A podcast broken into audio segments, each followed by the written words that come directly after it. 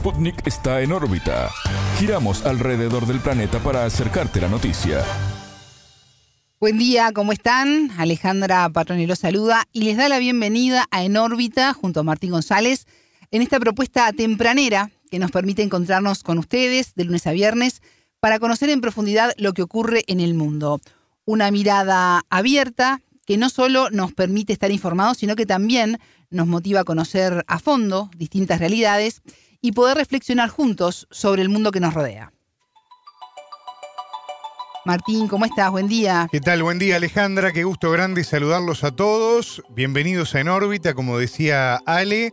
La verdad que tenemos muchos temas para compartir esta mañana con ustedes. Tenemos mucha información que hemos recolectado de lo que ha venido ocurriendo en la región y en el mundo, en esta vuelta al mundo en 120 minutos que vamos a tratar de llevarlos a ustedes de la mano por distintos temas que son muy, pero muy importantes.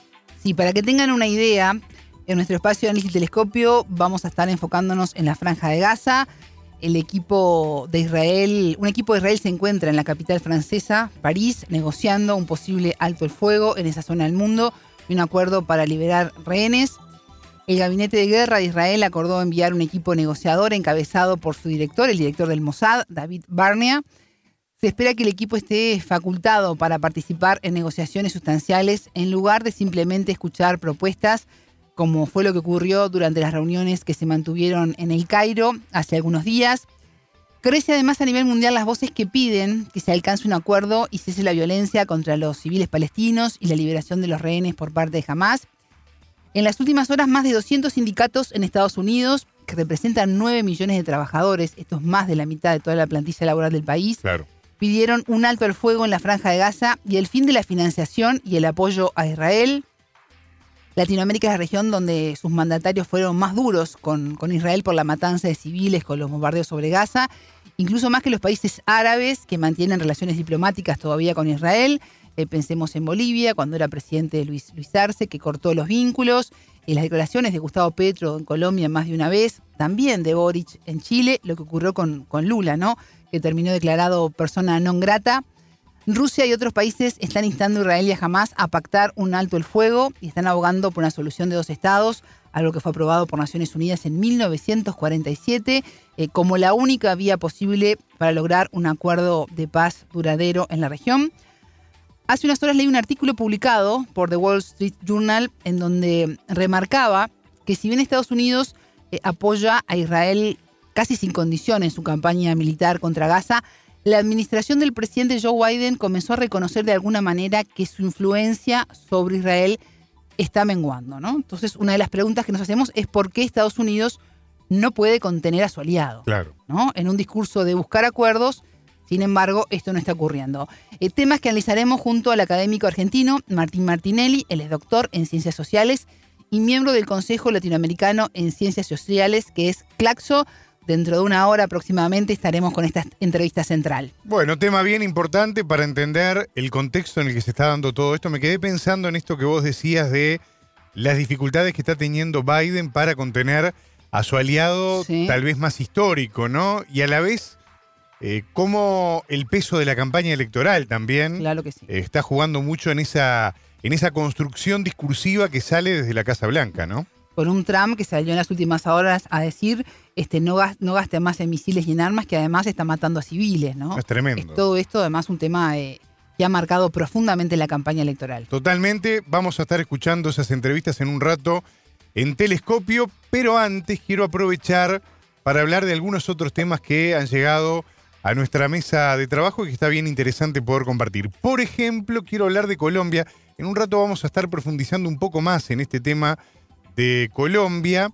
Vamos a estar hablando también en un rato de Brasil porque hay unos números que son extraordinarios en materia de lo que es la economía y de lo que viene logrando el gobierno del presidente Lula en un año y nada de, gobierno con un contexto eh, adverso también, complicado. Así que eso vamos a estar hablando en un rato. Pero como les decía, Vamos a estar hablando de Colombia también y a modo de adelanto quiero plantear el tema porque a finales de la semana que, terminó, el ministro de Defensa de Colombia, Iván Velázquez, en una rueda de prensa que tuvo lugar luego de un consejo de seguridad que se desarrolló allí en la zona del Cauca, en el oeste del territorio colombiano, dijo públicamente que en el país no hay ninguna zona que esté vedada para las fuerzas de seguridad. Algo que muchas veces se señaló en Colombia, ¿no? El avance del narcotráfico por un lado, de las guerrillas armadas por otro, en los controles de territorio que hacían muy difícil al ejército y a las Fuerzas Armadas que representan al Estado poder estar en algunas partes del territorio. Bueno, el ministro de Defensa dejó en claro que en el gobierno de Petro no hay ninguna parte del territorio al que las Fuerzas Armadas no puedan entrar. Y lo dejó bien remarcado para que no haya dudas ante la población, ante la opinión pública, también la comunidad internacional. ¿Por qué pasó todo esto? Pasó todo esto porque el ministro previamente hizo un llamado a la población a que no se deje, lo que él dijo fue instrumentalizar por el llamado Estado Mayor Central, el EMC, una de las disidencias que nació tras el acuerdo de paz entre la extinta guerrilla de las FARC y las autoridades, y que, según está investigando el gobierno, y parece que hay datos muy ciertos, estarían usando a la población civil de distintos territorios para evitar el accionar de los militares del gobierno, del Estado, ¿no? Entonces, en este marco fue que el gobierno lanzó esta afirmación, que evidentemente es una afirmación fuerte, que quiere mostrar de alguna manera que el gobierno está presente justamente en el territorio y evidentemente eh, es una señal política muy importante en un contexto bastante, bastante difícil. El ministro de Defensa colombiano también reafirmó el compromiso de seguridad que tiene el gobierno con las comunidades de la zona del Cauca y dijo que la fuerza pública va a estar atenta a los hechos de violencia que se puedan presentar en medio de los diálogos que se están llevando a cabo entre el gobierno y esta guerrilla que persiste en su accionar, el Estado Mayor Central. Sobre este tema, en un rato vamos a estar profundizando aquí en En órbita, porque bueno, estuvimos consultando a Cale Johnson, que es director académico de la Fundación Conflict Responses, que está trabajando allí en Colombia en el tema de la paz y tratando de lograr que finalmente se logre ¿no? esa estabilidad en Colombia, pero también consultamos a alguien de la casa con el que ya hemos hablado en más de una oportunidad. Estoy refiriéndome a Erich Saumet, experto en temas de defensa, seguridad, convivencia y orden público, que nos brindó un panorama desde su perspectiva profesional de cómo está la situación de seguridad en el territorio colombiano y qué hay de cierto en esto de que el gobierno puede entrar a cualquier lado o no. Y él introducía un matiz interesante que de alguna manera también permite acallar a aquellos que critican el gobierno de Petro y que lo señalan como un gobierno que en pos de la paz tiene lugares donde no se puede meter. Vamos a escuchar lo que decía Erich Saumet. Bueno, efectivamente en Colombia no hay zonas vedadas ni para el Estado como tal, ni para sus Fuerzas Armadas. Lo que sí sucede es que hay determinadas regiones en donde el Estado no ejerce pleno control territorial, porque en las mismas hay presencia armada de estos grupos armados organizados que son pues, básicamente el Plan del Golfo, el ELN, eh, el Estado Mayor Central y eh, la Segunda Marquetalia.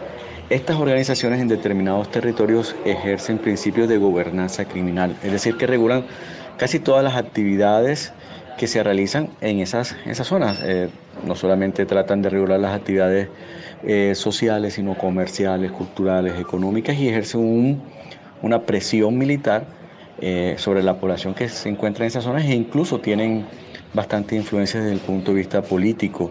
Y bueno, ¿por qué están en esas zonas? Porque en esas zonas existen extensiones considerables de sembradíos de sustancias psicoactivas, particularmente de hoja de coca.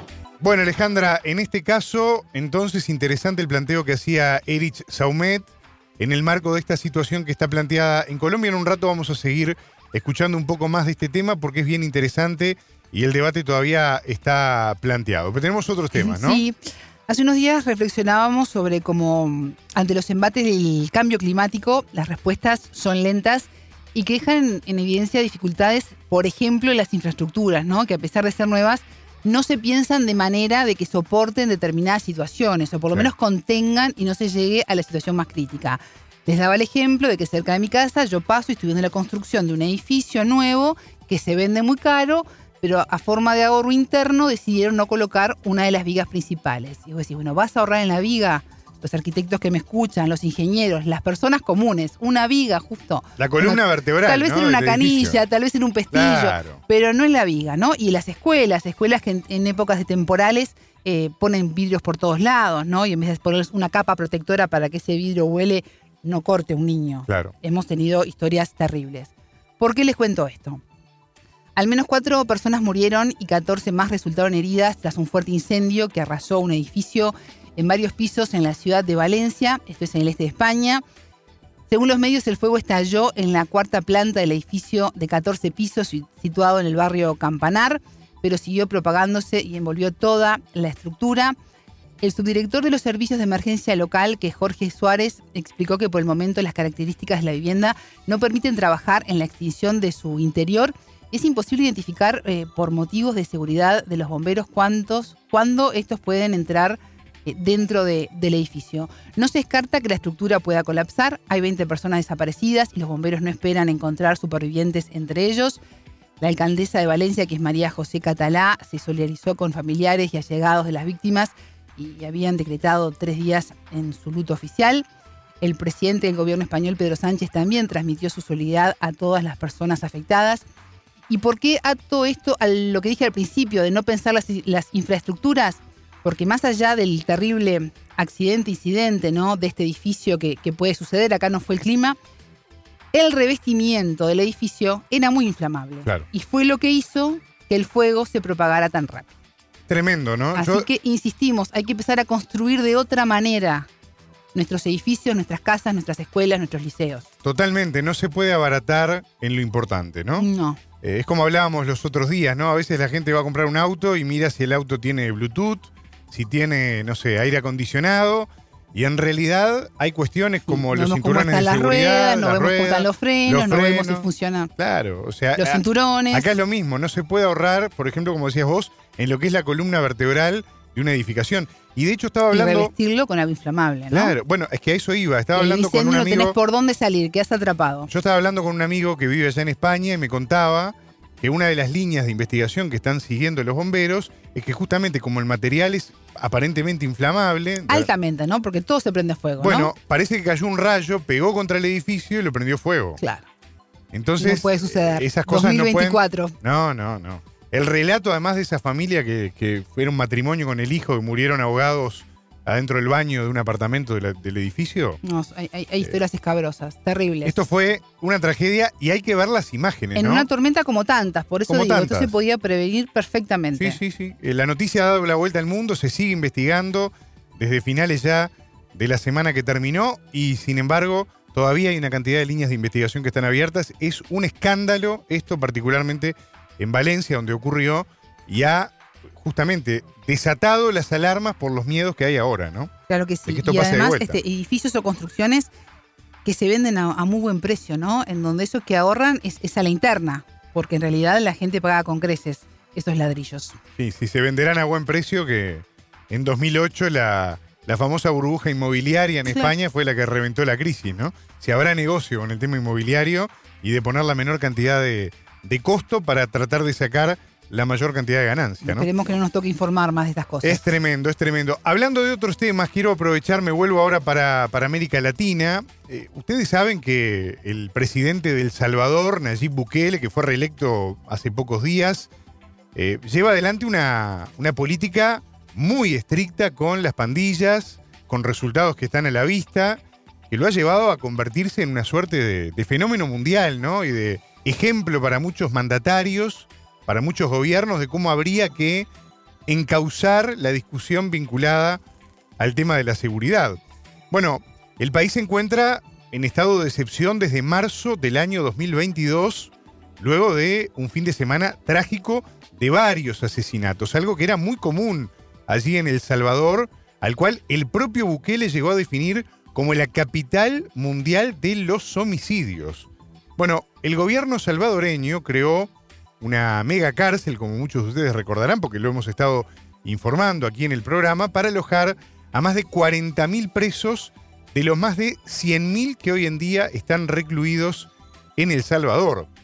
Esta política tiene varios cuestionamientos, ¿no? Tanto dentro como fuera de fronteras, porque se denuncia que muchas personas que no pertenecen a pandillas peligrosas están recluidas justamente en esos centros de retención de personas que evidentemente en algunos casos, bueno, por las imágenes y la crudeza también de las imágenes, han despertado la crítica nacional y también internacional.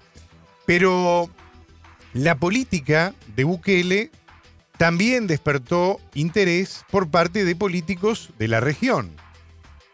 En las últimas horas, nada más ni nada menos que la ministra de Seguridad de Argentina, la ex candidata presidencial Sí. Patricia Bullrich, se encontró con el mandatario salvadoreño Nayib Bukele y le dijo que Argentina, escuchen bien, pretende seguir el modelo de Bukele. El encuentro fue en el marco de la Conferencia de Acción Política Conservadora que se realiza en Washington. De una masacre diaria y un país controlado por las maras, que son las bandas criminales, a una sociedad donde se cuida la vida. Una experiencia donde se cuida a la gente y el delincuente no es bienvenido. Hacia allí vamos, dijo Patricia Bullrich a través de su cuenta en la red social X y el mensaje lo acompañó de un video con el pequeño diálogo que mantuvo con el presidente Nayib Bukele. Vamos a escuchar lo que decía Patricia Bullrich para que vayan haciendo boca de lo que puede llegar a ocurrir en Argentina en un tiempo. Queremos seguir el modelo que ustedes están llevando adelante. Eh, haber bajado la criminalidad como la bajaron y todavía soportar las críticas cuando han salvado millones y millones de vidas, la verdad que es increíble. Es increíble. Así que queremos, queremos realmente trabajar y ver lo que han hecho. Nosotros ponemos mucho esfuerzo y necesitamos llegar a, a ese lugar también. Estoy seguro que sí, claro. Sí, vamos a llegar. Estamos haciendo un cambio importante en Argentina. Lo estamos viendo, lo estamos viendo desde afuera, pues, pero Sí. estamos viendo. Da la impresión que Bukele como que un poco le seguía la corriente a Bullrich, ¿no? Como que la, la iba escuchando y bueno, eh, sí, repetía un poco lo del final y poco más, ¿no? Como que no se quería mojar demasiado ni aliarse demasiado a la imagen de, de Patricia Bullrich, ¿no? Bueno, el 4 de febrero, después de las elecciones en, en El Salvador, Bukele había comentado en la conferencia de prensa que ofreció ayuda a Argentina para atender el tema de la seguridad. Sin embargo, dijo que la realidad del país sudamericano no es tan grave como la que vivía El Salvador y que eso obligó a Bukele a tener que tomar esta decisión. Hay similitudes, eh, sobre todo el hecho que somos latinoamericanos, hay similitudes cultura- culturales, hay similitudes entre cómo se forman los fenómenos delincuenciales, en los que se forman generalmente producto de la pobreza, y hay, hay bastantes eh, similitudes en las cuales se pueden tomar como ejemplos lo que pasa en El Salvador y lo que pasa en otras partes del mundo. Nosotros hemos ofrecido oficialmente a la ministra Bullrich eh, no asesoría, porque creo que no, no es esa la palabra, sino la colaboración que ellos necesitan en todos los temas de seguridad, que es lo que hemos platicado, pero cualquier otro también. Pero sí, yo creería que el problema en Argentina es más pequeño, preocupante, sobre todo en Rosario, en algunas zonas, pero es más pequeño que El Salvador y por ende, si bien se pueden aplicar algunas cosas y sería, creo yo, positivo aplicarlas, no tendría que ser tan drástico porque el problema, a comparado al que teníamos en El Salvador, la capital mundial de los homicidios, creo que es, es bastante menor como para aplicar un, un medicamento menor. Sabes, Alejandra, que Sí. hay más interesados, ¿no? En este modelo de. en el modelo Bukele, podríamos decir, en materia de seguridad. ¿Sabes dónde, por ejemplo? ¿Dónde? En Perú. El ministro de Justicia, eh, todo se une con todo, Sí, ¿no? está claro. El ministro de Justicia y de Derechos Humanos, Eduardo Arana, visitó hace pocos días El Salvador para analizar la viabilidad del tipo de cárceles salvadoreñas para aplicarlo justamente en Perú. Todo un tema esto también, ¿no? El jueves 22 el gobierno de Dina Boluarte publicó el decreto supremo sobre la implementación de la política nacional penitenciaria al 2030, que entre otros cambios pretende reducir el hacinamiento. En el país hay casi 100.000 presos, la mitad de ellos, o un poco menos, no tienen sentencia. Y nos preocupan mucho aquellos presos por delitos violentos que podrían seguir usando la prisión para la extorsión. Esto lo dijo en rueda de prensa el primer ministro Alberto Otárola, otro jerarca famoso de la administración de Dina Boluarte, que cada dos por tres es citado aquí en el programa por sus declaraciones. Vamos que piden que renuncien, ¿no? Las organizaciones sociales. Exactamente. Piden su cabeza, palabras más, palabras menos. Exactamente. Vamos a escuchar un poco eh, lo que decía hablando de la posibilidad de replicar el modelo salvadoreño, algo que hay que prestar mucha atención, porque además este año, como ya lo hemos dicho hasta el cansancio, estamos en año electoral, prácticamente en todo el mundo. Entonces, que el modelo Bukele pase a ser algo eh, for export, ¿no? para que lo importen varios candidatos, es toda una señal de los tiempos que pueden venir. Vamos a escuchar. Ha sido enviado por el gobierno efectivamente para ver la realidad de la logística carcelaria en este país, que a ojos vista no solamente se ha convertido en una infraestructura adecuada, moderna y eficiente para que acudan sobre todo los presos más violentos y los más peligrosos, sino que también eh, ha ido a tener reuniones conjuntas con el sector justicia de, El Salvador eh, acerca de la viabilidad de estas eh, cárceles que pensamos ojalá podamos implementar aquí en el Perú. Bueno, y seguimos en este viaje de 120 minutos en esta vuelta al mundo. Nos vamos a Bolivia, Martín. A ver. Porque el vicepresidente David Choquehuanca pidió al cierre de la semana pasada el apoyo de la Comunidad de Estados Latinoamericanos y Caribeños, que es la CELAC, y de la, y de la Unión Europea, para remover a la hoja de coca de la lista 1 de la Convención Única sobre Estupefacientes del año 1961. Según la autoridad boliviana, la liberación de la hoja de coca debe abordarse entre frentes, el informativo, judicial y político, defendiendo la premisa de que el uso ritual de la hoja de coca no es toxicomanía. Claro. En junio de 2023, hace muy poco, el gobierno de Luis Arce solicitó activar un proceso para revisar la clasificación de la hoja de coca como estupefaciente en la lista 1 de la Convención de 1961 a través de un examen crítico por parte de la OPS, que es la Organización Panamericana de la Salud. Esta iniciativa busca reparar un error histórico, así lo llaman, en el régimen de control de drogas de la ONU sobre la hoja, que es usada por los pueblos indígenas de Sudamérica de manera ancestral. Claro. Bolivia es el tercer productor de coca en América del Sur, con aproximadamente 30.500 hectáreas por detrás de Colombia y Perú, estos son datos muy fresquitos, muy recientes de Naciones Unidas. Eh, tener en cuenta que la comercialización de la hoja de coca es legal en Bolivia para el, para tradicional acúlico, que es el masticado, también para las infusiones de mate y en medicina tradicional.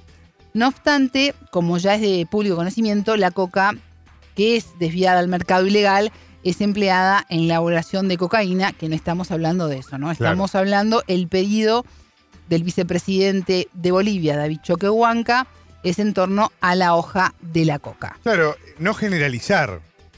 Sí, sí. Ni más ni menos. Separar, claro. Una cosa es una cosa y otra cosa es otra cosa.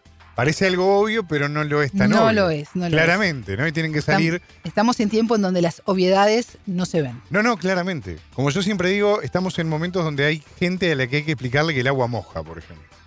¿No? Las cosas que parecían obvias no son tan obvias. Y tiene que salir un gobernante, un representante de alto nivel de un gobierno, a explicar algo que en realidad debería estar más que asumido. ¿no? Es un error histórico. Un error histórico, totalmente. Hablando de historia, mira, me diste pie sin querer. Quiero mencionar un tema que no lo quiero dejar pasar, porque ya ahora en instantes tenemos que ir con los titulares, pero me parece que vale la pena mencionarlo porque también muestra eh, el resultado que da el trabajo de la historia y la reivindicación histórica. A fines de la semana que culminó, 77 piezas prehispánicas pertenecientes a Colombia fueron repatriadas desde Alemania. ¿Me querés decir vos qué estaban haciendo esas piezas en Alemania? Bueno, la cuestión es que esto... Me, imagino cómo llegaron y por qué llegaron, ¿no? Pero bueno. Esto me hace acordar mucho a la, a la vez que estuve en el Louvre de París, porque uno sale del museo con esa sensación de que todo lo que está ahí es robado. Porque prácticamente no hay nada francés ahí Sí. adentro. Es una cosa, Sí, sí. es una Mucho cosa más maravillosa. para, para los latinoamericanos. ¿no? Totalmente. Vamos ahí y vemos y decimos. Es el ladrón exponiendo lo que robó. Básicamente, más o menos es eso. Eso es ir al Louvre de París. Bueno, de alguna manera, esto es un poco lo que va en línea con lo que quería contarles.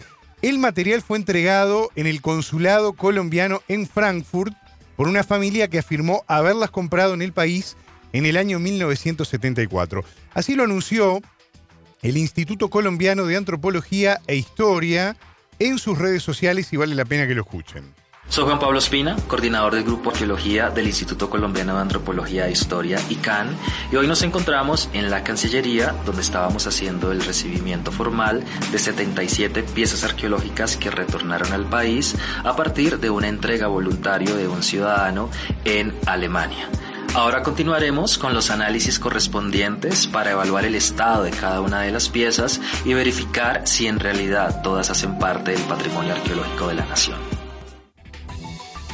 Bueno, Alejandra, las piezas presentan características relacionadas con estilos de manufactura prehispánicos en cerámica, también en metales, procedentes de las regiones arqueológicas, por ejemplo, de Tairona, de San Agustín, de Guane, de Calima, de Quimbaya, entre otras. En el comunicado de Cancillería, la directora de Asuntos Culturales justamente de esta cartera, que es Catalina Ceballos Carrizo, enfatizó en la importancia de las repatriaciones para el proceso de descolonización, algo que, como yo decía recién, está en pleno proceso, valga Claro la sí. redundancia, porque claramente se siguen rescatando cosas que no tendrían por qué estar en otro lado, ¿no? Qué bueno que las culturas comiencen a recuperar parte de su historia. Definitivamente, porque recuperar parte de la historia, nosotros que eh, hablamos en clave latinoamericanista, en Sí. definitiva, es un elemento fundamental. Es un elemento fundamental. Es un proceso largo, ¿no? Es un proceso que largo. va a seguir, pero en algunos lados se está dando y eso es muy bueno. Totalmente. Bueno, estamos llegando ya a la media hora, Sí. nuestra primer media hora de este viaje de 120 minutos, como me enseñaste a decir vos. Eh, y yo creo que ahora Es ya que es ¿Viajamos momento... o no viajamos? Pero Todo el tiempo. Flor de viaje, sin lugar a dudas, todos los días además. Hoy de la mano de Alejandro Correa en los controles. Hombre viajero, si los hay, que tiene mucho viaje arriba. Bueno, eh, momento de los titulares. Vamos a las noticias, a otros temas que hemos elegido para compartir con ustedes. Nos llaman las noticias. Titulares. Récord. El gobierno de Brasil informó que el impuesto a los fondos de inversión de los super ricos logró que la recaudación de enero fuera la mejor de la historia. Paquetes. Estados Unidos y la Unión Europea aplican nuevas sanciones en contra de Rusia en el segundo aniversario de la crisis en Ucrania. Defensa. En Colombia, el gobierno afirmó que no hay zonas del territorio que estén vedadas para las fuerzas de seguridad. Planes. El presidente de la Autoridad Nacional Palestina, Mahmoud Abbas, aseguró que Gaza será parte de un Estado palestino. Humillación. Según la ONU, las violaciones y agresiones sexuales durante el conflicto en Sudán podrían equivaler a crímenes de guerra. Controversia. El Tribunal Electoral de Panamá solicitó información al juzgado que sentenció al exmandatario Ricardo Martinelli para decidir sobre su inhabilitación. Estos fueron los titulares. Vamos con el desarrollo de las noticias. El mundo gira y en órbita te trae las noticias.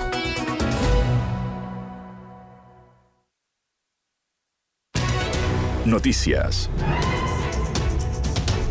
Histórico. Los resultados económicos alcanzados en el primer año del gobierno de Lula fueron muy positivos en un contexto que fue difícil para Brasil. Así lo afirmó en entrevista con En órbita Andrés Rodríguez, el ex coordinador del Laboratorio de Estudios sobre Política y Violencia de la Universidad Federal de Fluminense. Según el experto, parte de este contexto dificultoso lo marcó el escepticismo del mercado de las élites económicas. Rodríguez agregó que cierto logro del gobierno estuvo en optar por ampliar el gasto público y retomar las políticas sociales como motor para la economía.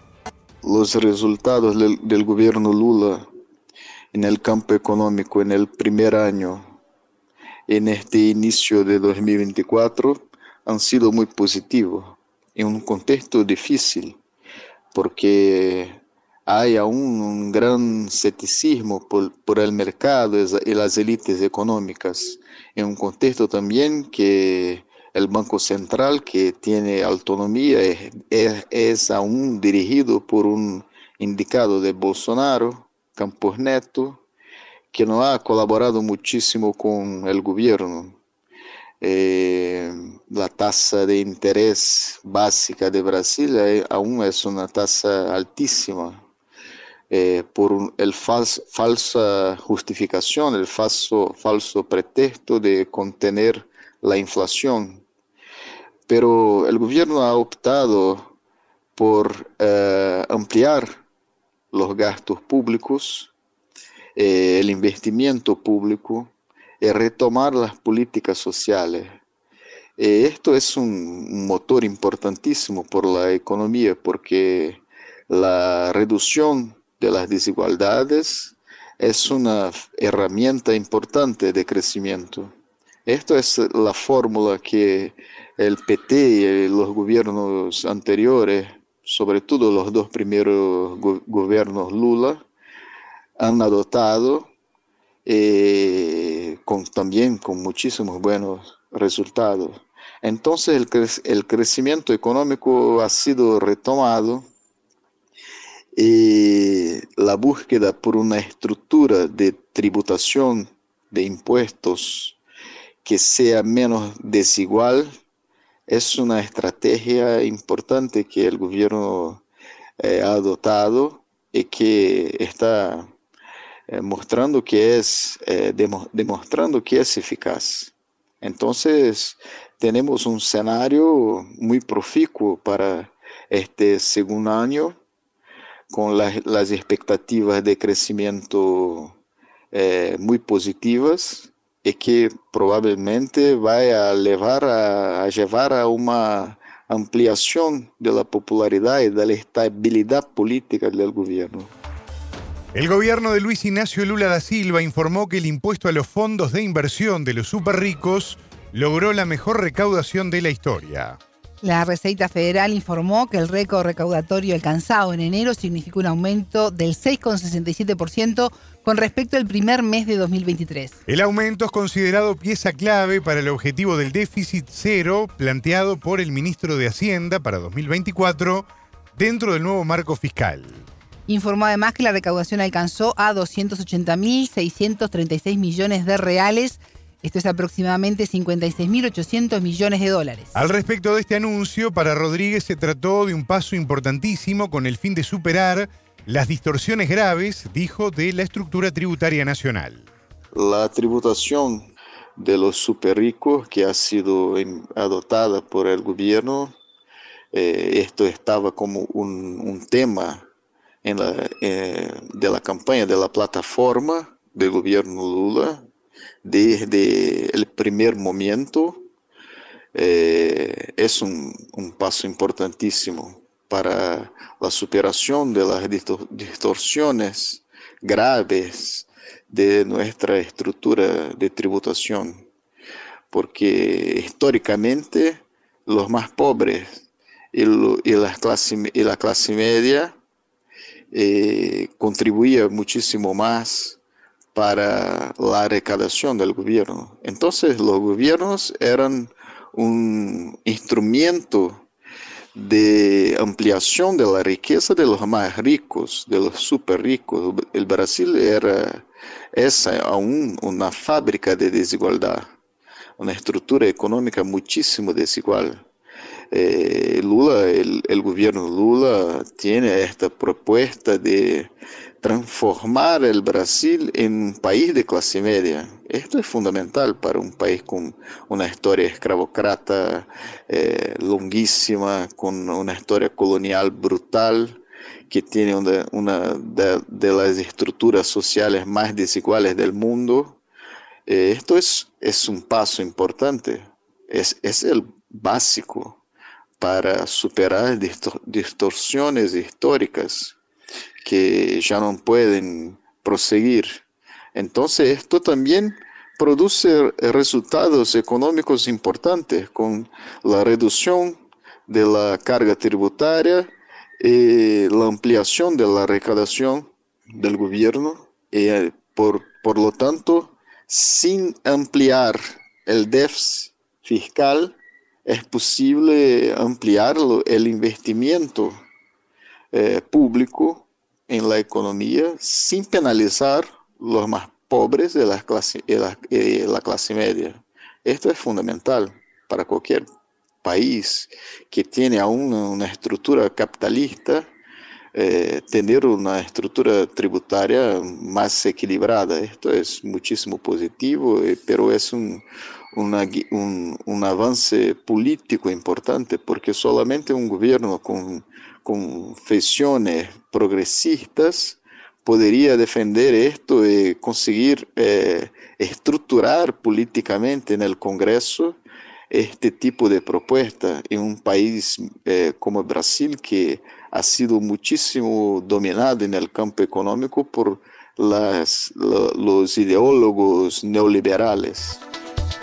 El analista se refirió a las perspectivas económicas y políticas de cara al segundo año del gobierno de Lula la adopción de una política económica de ampliación del investimiento público en la economía, en las políticas sociales, de asistencia, de educación, de salud, sin estar acompañada del crecimiento de la deuda pública, del déficit público.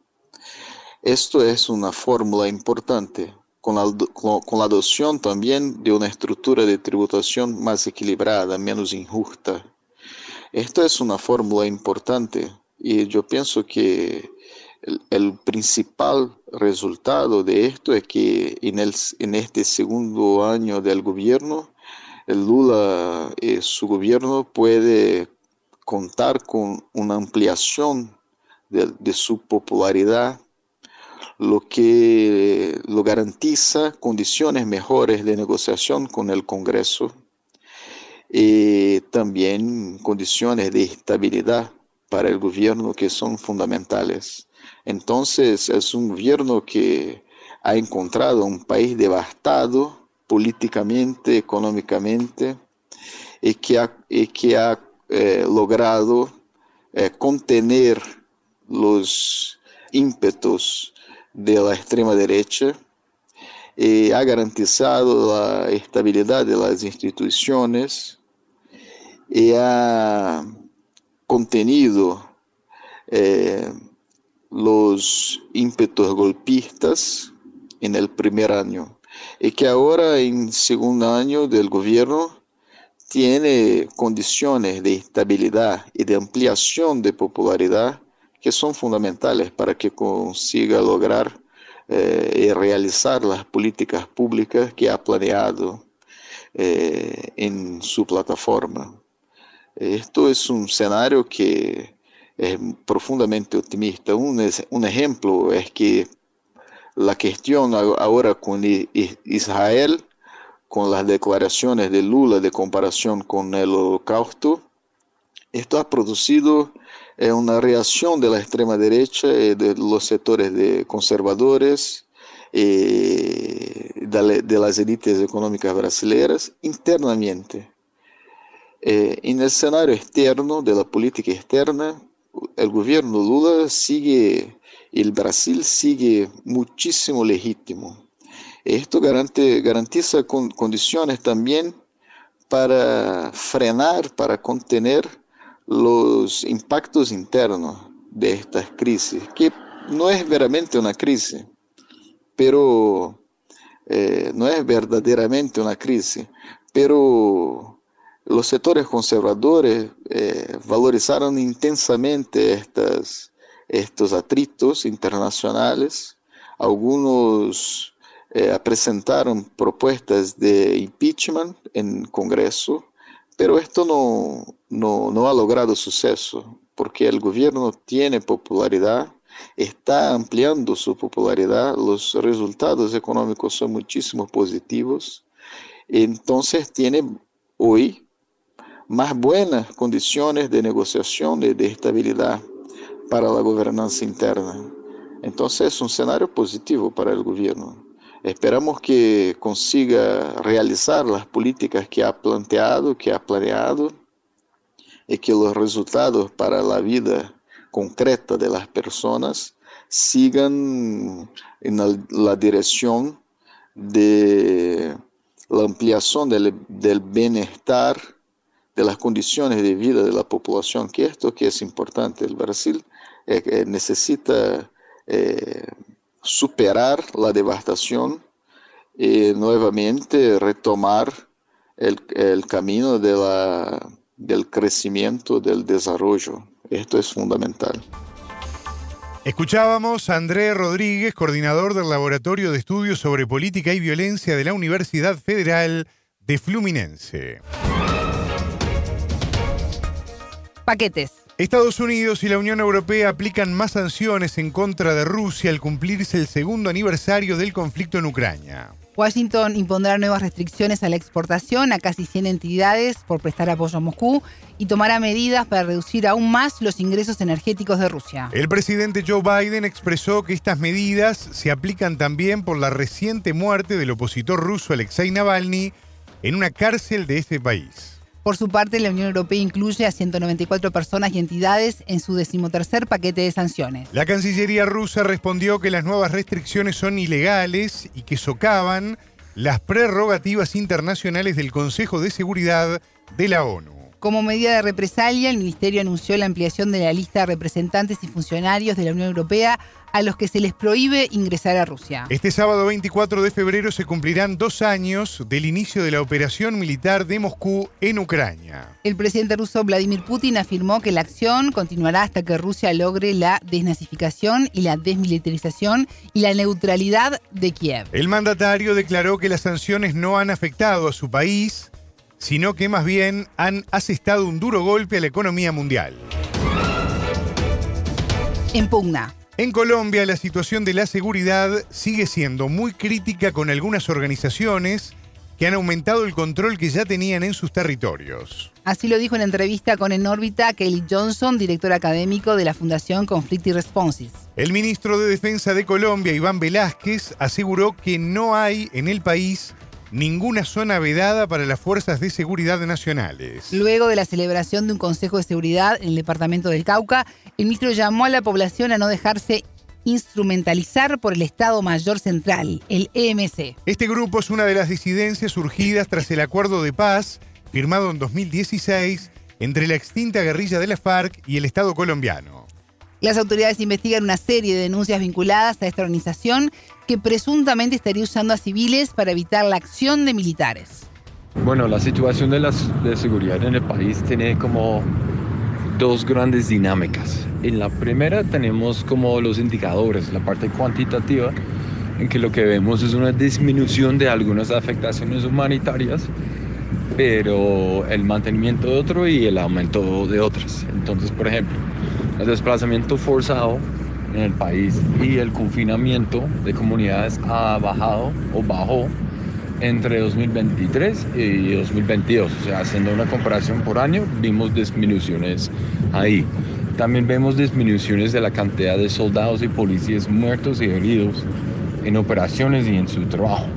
Entonces tenemos algunos indicadores que han bajado pero otros han aumentado, entonces el secuestro ha aumentado eh, bastante. Entre, otra vez, entre 2022 y 2023 aumentó el secuestro, aumentó, aumentaron las víctimas de minas antipersonales eh, y los incidentes de minas antipersonales y lo que se llaman de eh, como municiones de uso explosivo.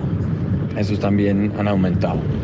Al mismo tiempo hay unas eh, dinámicas que más o menos se han mantenido. Entonces, según distintas fuentes, la cantidad de masacres se mantuvieron entre 2022 y 2023 con una disminución leve de las víctimas de esas masacres. Hubo una disminución leve, pero más o menos se mantiene de asesinato de excombatientes de las FARC eh, y de líderes sociales. Lo que vemos son, de hecho, tres cifras muy distintas. Unas señalan una disminución, otras que se mantuvieron y otras que aumentaron.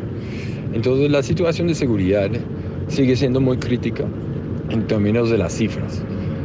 Eh, pero en la parte cualitativa En algunos casos, eh, grupos armados como el Estado Mayor Central y el Clan de Golfo o, o Autodefensas Gaitanices de Colombia han aumentado el control que tienen donde ya tenían control. O sea, se han fortalecido en ese aspecto. Eh, las AGC también han expandido a, lugares donde antes no operaban, eh, pero esa dinámica no se nota mucho en el caso del ELN. Algunos lugares dicen que han fortalecido su control eh, y poca, poca expansión. En la segunda Marquetalia igual.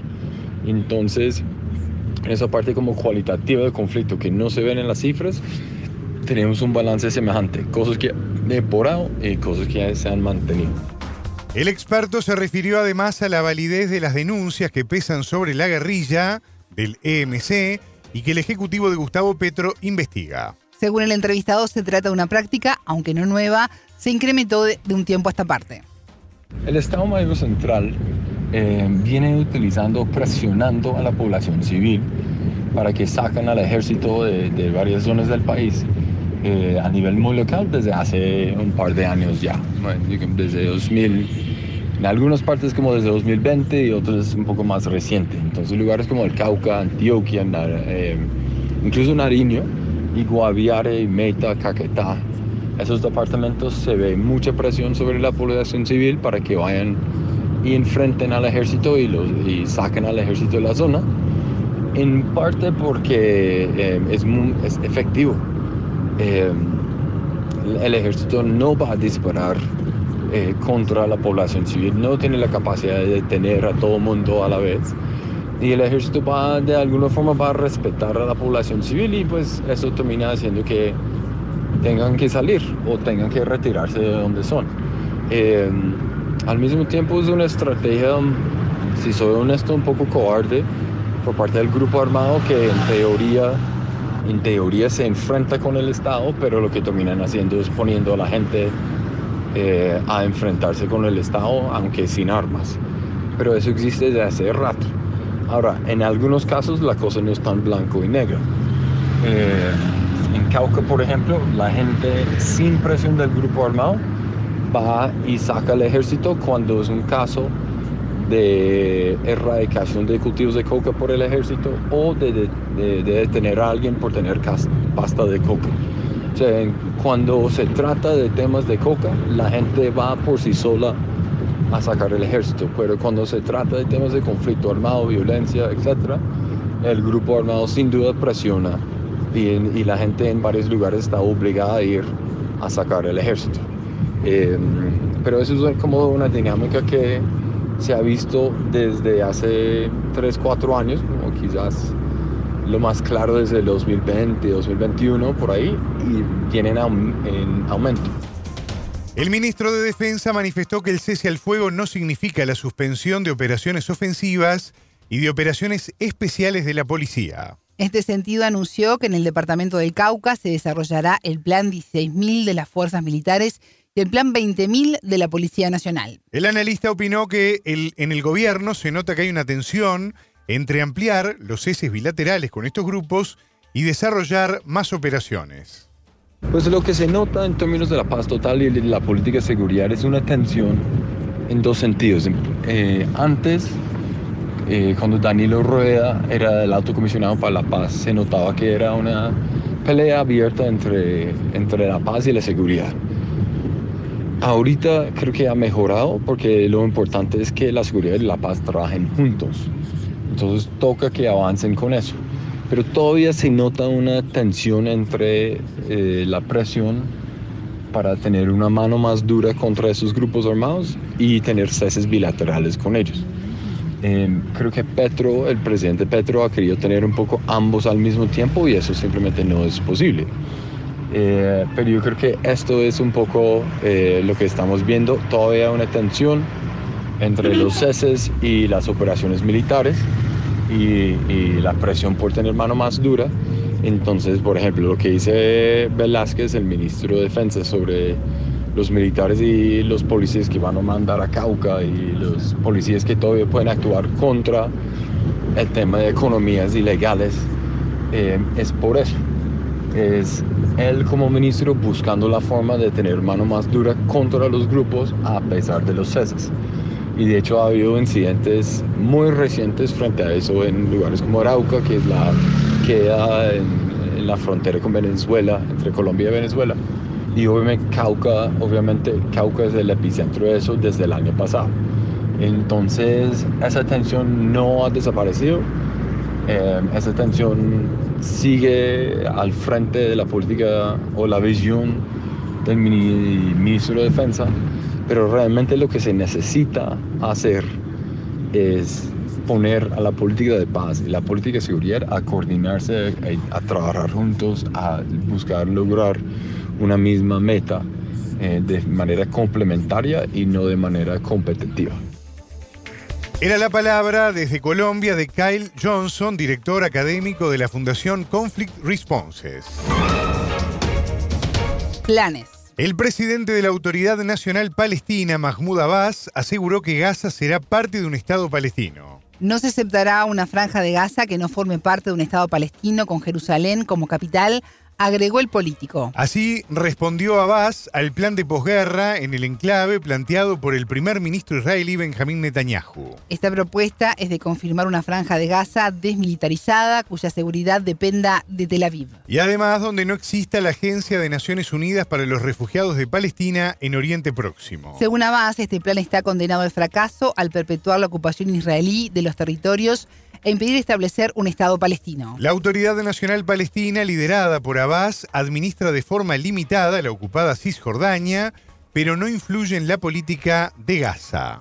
El enclave costero es controlado por Hamas desde el año 2007. Israel declaró la guerra a este movimiento palestino tras su ataque al sur del país judío el 7 de octubre, con un saldo de 1.200 muertos y 240 personas secuestradas. El principal objetivo de la operación militar israelí en Gaza es aniquilar a Hamas, de acuerdo con Netanyahu. Decenas de países llamaron a Israel a detener su asedio militar, que ya supera las 29.500 personas muertas, según cifras del Ministerio de Salud gazatí. Violencia. Según la ONU, las violaciones y agresiones sexuales durante el conflicto en Sudán podrían equivaler a crímenes de guerra. El informe del organismo abarca desde el inicio de la guerra, a mediados de abril de 2023, hasta el 15 de diciembre. El texto documenta reiterados abusos contra la población del país africano en una guerra eclipsada por otras como las de Gaza o Ucrania. Al menos 118 personas sufrieron violencia sexual, incluyendo violaciones, y la mayoría de estos ataques lo cometieron paramilitares, apuntó el reporte. El informe destaca asimismo el reclutamiento de niños soldados en ambos bandos. El documento se elaboró a partir de entrevistas a más de 300 víctimas y testigos, algunas realizadas en Etiopía y Chad, países vecinos donde han huido los sudaneses. El conflicto estalló a mediados de abril en la capital, Jartum, con el inicio de los combates entre dos fuerzas militares rivales. El ejército liderado por el general Abel Fattah Burhan enfrenta al grupo paramilitar Fuerzas de Apoyo Rápido comandado por el general Mohamed Hamad Dagalo. En los últimos años ambos generales fueron aliados, pero finalmente se enfrentaron por diferencias en cargos en la estructura militar. La guerra se extendía a lo largo del territorio y a la conflictiva región occidental del Darfur, con un saldo estimado de 12.000 muertos y 8 millones de desplazados. A comienzos de febrero, la ONU pidió 4.100 millones de dólares para ayudar a civiles y a refugiados por la crisis en el país africano. Controversia. El Tribunal Electoral de Panamá solicitó información al juzgado que sentenció al candidato presidencial y exmandatario Ricardo Martinelli para decidir sobre su inhabilitación. En julio del año pasado, el gobernante, entre 2009 y 2014, fue condenado a 10 años y 8 meses de prisión y una multa de 19 millones de dólares por blanqueo de capitales. Esto porque en 2010 compró con dineros públicos la mayoría de las acciones de la editora Panamá América. Martinelli, que se lanzó a la carrera electoral para las presidenciales de mayo, presentó varias apelaciones, pero la sentencia quedó firme en los primeros días de febrero. Sin embargo, el Tribunal Electoral no definió la inhabilitación a la espera de una comunicación oficial de la resolución judicial. La solicitud de información de este viernes 23 se vincula a la entrega de una copia de la sentencia por parte de un grupo de abogados que reclama se concrete la medida. En órbita conversó con uno de ellos, el abogado Neftalí Jaén desmenuzando un tanto lo que es el tema de procedimiento electoral constitucional. El artículo 143, numeral 3, establece que las controversias que surjan por la aplicación e interpretación de la ley electoral le compete al Tribunal Electoral. Como quiera que estamos en una controversia pública de que cómo es el procedimiento de la inhabilitación para el cargo de diputado y de presidente, yo le presento esa controversia al Tribunal Electoral con la copia de la sentencia mixta que le mencioné que es del mes de julio del año 2023, proferida por la juzgado segundo liquidador penal, la jueza Martínez, en donde hay una condena al expresidente Martinelli de 128 meses, que es 10 años más 8 meses, y otras personas. Ante eso se le presenta a ellos, pues, esta documentación. Ahora resulta que el departamento legal del Tribunal Electoral le ha remitido al tribunal, al juzgado penal de la jueza que le mencioné, Valoisa Martínez, le ha remitido a manera de consulta sobre el estatus de lo que yo le presenté a ellos ayer. Es decir, por lo menos hemos provocado una acción del Tribunal Electoral. En algún momento de mi intervención entre ayer y hoy sobre este tema, yo he manifestado que estamos frente a un hecho inédito en tema procesal electoral constitucional porque no es todo el tiempo ni todos los torneos electorales que experimentamos la posible inhabilitación de un candidato a presidente por haber sido condenado por delitos dolosos. Y hago esta, esta, algún tipo de delito doloso, un tipo común, algún tipo de delito común. Hago esta salvedad porque sucede que nuestra constitución permite sido condenada siempre y cuando no pase de cinco años pueda participar en un torneo. Es decir, si una persona es condenada a cuatro años y medio, puede ser electa diputada o presidente de la República, porque la Constitución se lo permite siempre y cuando la pena no sea superior a cinco años. En este caso la dobla, son diez años más ocho meses. El jueves 22 la justicia ordenó la inmediata detención del expresidente Martinelli quien se encuentra asilado en la Embajada de Nicaragua en la capital panameña. La jueza Valoisa Marquines indicó que existe riesgo de fuga evidenciado por la conducta del sentenciado, quien ya obtuvo el asilo político por parte de Nicaragua. El entrevistado se refirió a por qué, a pesar de que la situación es de público conocimiento, el Tribunal Electoral no definió tempranamente la inhabilitación. Ellos no lo inhabilitan porque ellos quieren que les certifiquen vía órgano judicial el estatus de la situación jurídica del expresidente Ricardo Martinelli, que como ya se conoce, como se dice en el argot jurídico, es un hecho público y notorio, la sentencia que fue emitida contra él el pasado mes de julio del año 2023, confirmada por el Tribunal Superior en apelación en octubre del mismo año, y que este año el último recurso sobre la casación, el recurso extraordinario no le fue admitido. Entonces, el Tribunal Electoral, como quien dice, esto parece no haberse enterado de nada de esto y por eso ellos todavía no proceden formalmente con la inhabilitación. La situación de Martinelli hizo que el Tribunal Electoral postergara en tres oportunidades el debate electoral que estaba previsto en primera instancia para el 4 de febrero. El proceso en sí electoral, con esas rigurosidades que ha impuesto el Tribunal Electoral, ya queda en una tela de duda, queda en el ambiente un olor maloliente en cuanto a que un día dicen una cosa, al otro día te dicen otra diferente, han dicho, y después ni, ni a favor ni en contra, ni todo lo contrario. Es una especie de enredo que forman en donde la credibilidad como la gente lo ha apuntado bien, es que en el medio de los 90 minutos del partido te quieren cambiar las reglas del juego y decir que si el partido va 1 a 0, se puede terminar en el minuto 75 y no hasta el minuto 90. Entonces, de esa manera es que se afecta el torneo electoral en donde, fíjese usted, la gente dice, miren, suspendieron el debate por segunda ocasión. Quiero decirles que es por tercera ocasión que lo suspendieron, porque la fecha original era el 14 de febrero febrero. La cambiaron para el 21 y ahora finalmente para el 26. Escuchábamos al abogado panameño Neftalí Jaén.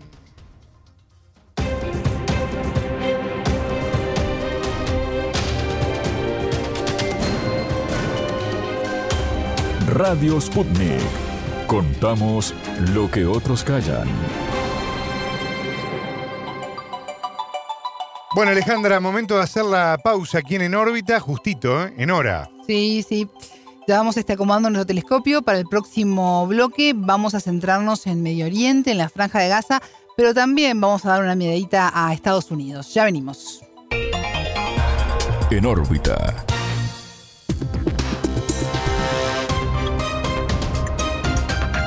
Radio Sputnik te acompaña todo el día para mantenerte bien informado.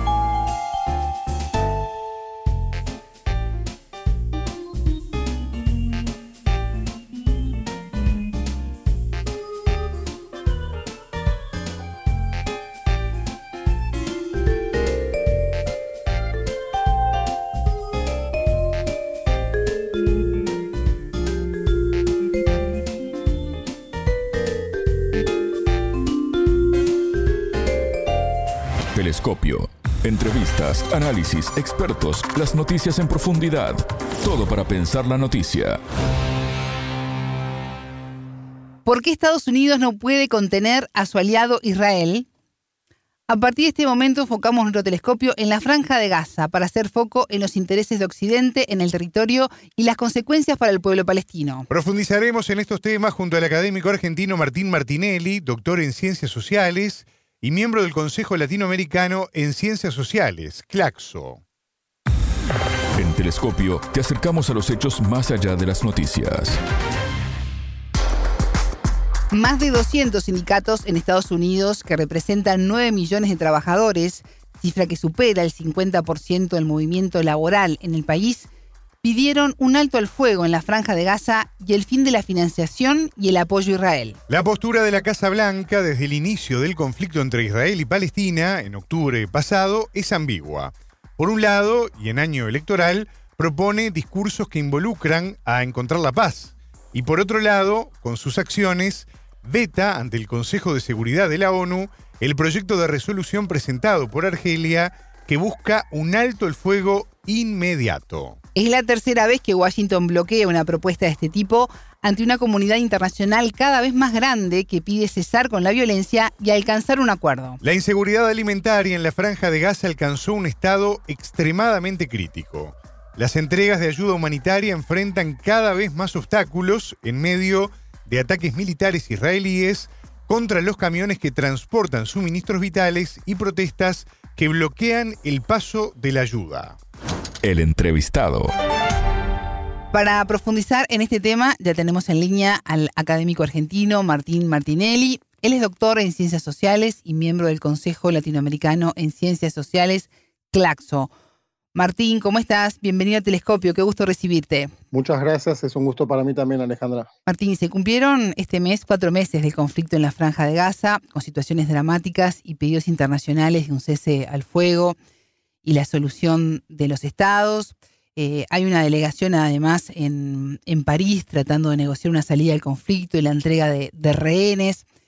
¿Qué balance haces de lo, de lo que ha ocurrido y que se está manteniendo aún en el tiempo? Primero que estos cuatro meses nada más muestran una gran escalada para la violencia que se vive cotidianamente en Palestina, no solo en la franja de Gaza, por parte de el Estado de Israel y su brazo armado, un ejército que ha mostrado su cara más feroz, me parece, en estos cuatro meses, y eso ha tomado una nota o un color de genocidio, lo que es los planes de limpieza étnica que ya tiene instaurados el Estado de Israel y su gobierno con Netanyahu a la cabeza, pero también hay que observarlo desde, desde un punto de vista regional y mundial.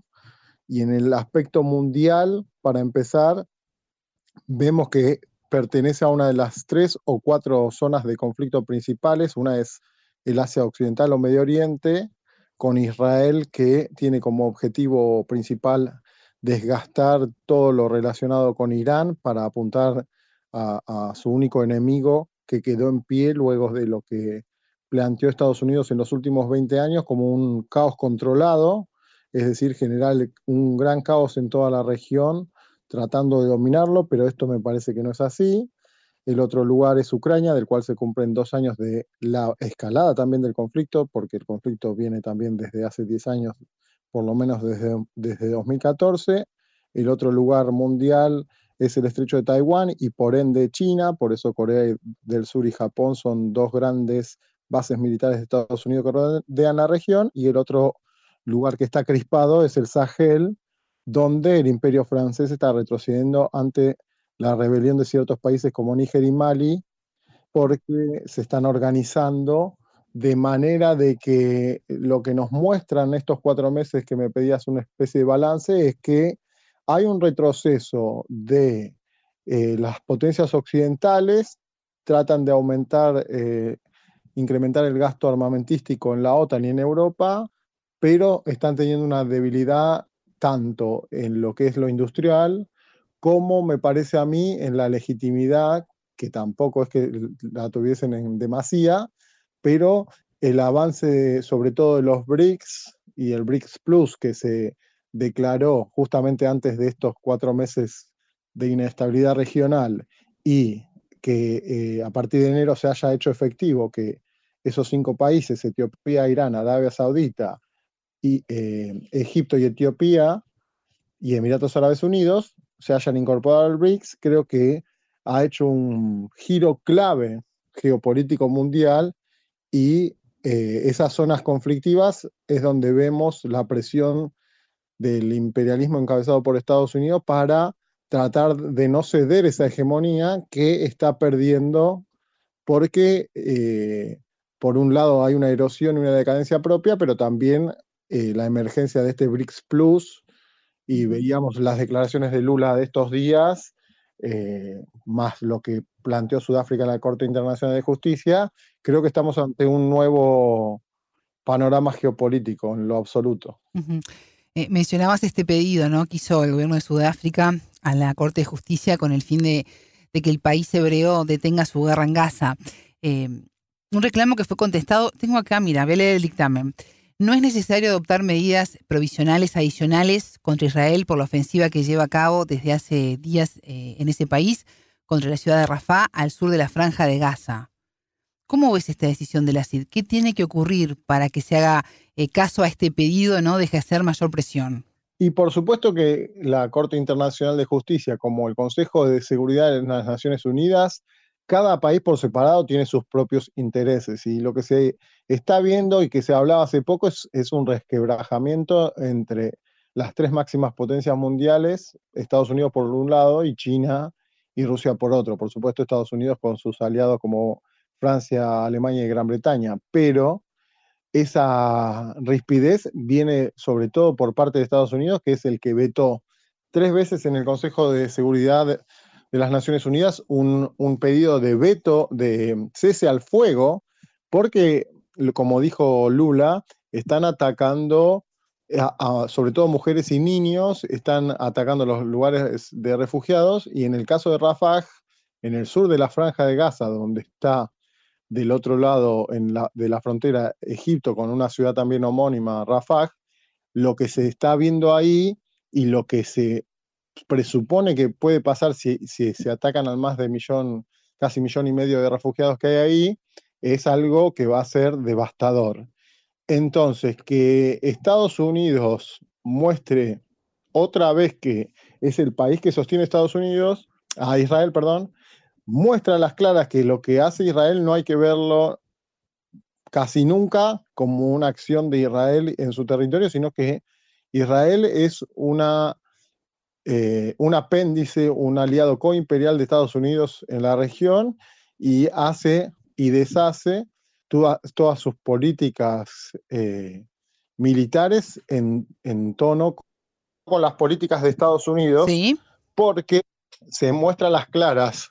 Desde 1946 hasta la actualidad, 1948, perdón, pero tomando antes del surgimiento de Israel, es el, el, país al que más ayuda exterior militar proveyó Estados Unidos, como se muestran muchos estudios, lo ha sido también en los tiempos recientes, eh, muchos años con más de 3.600 millones de dólares en ayuda exterior, el apoyo que mostró con los portaaviones inmediatamente cuando empezó esta escalada del conflicto, pero que en realidad más que conflicto es un colonialismo de ocupación y es una opresión brutal contra los palestinos, pero también se trata de ejercer esa violencia contra los libaneses en el sur del Líbano, donde sobre todo está apostado las fuerzas, eh, el brazo armado de Hezbollah, también contra los hutíes, que eh, el ex imperio británico y Estados Unidos estuvieron bombardeando Yemen, mientras que los hutíes estuvieron también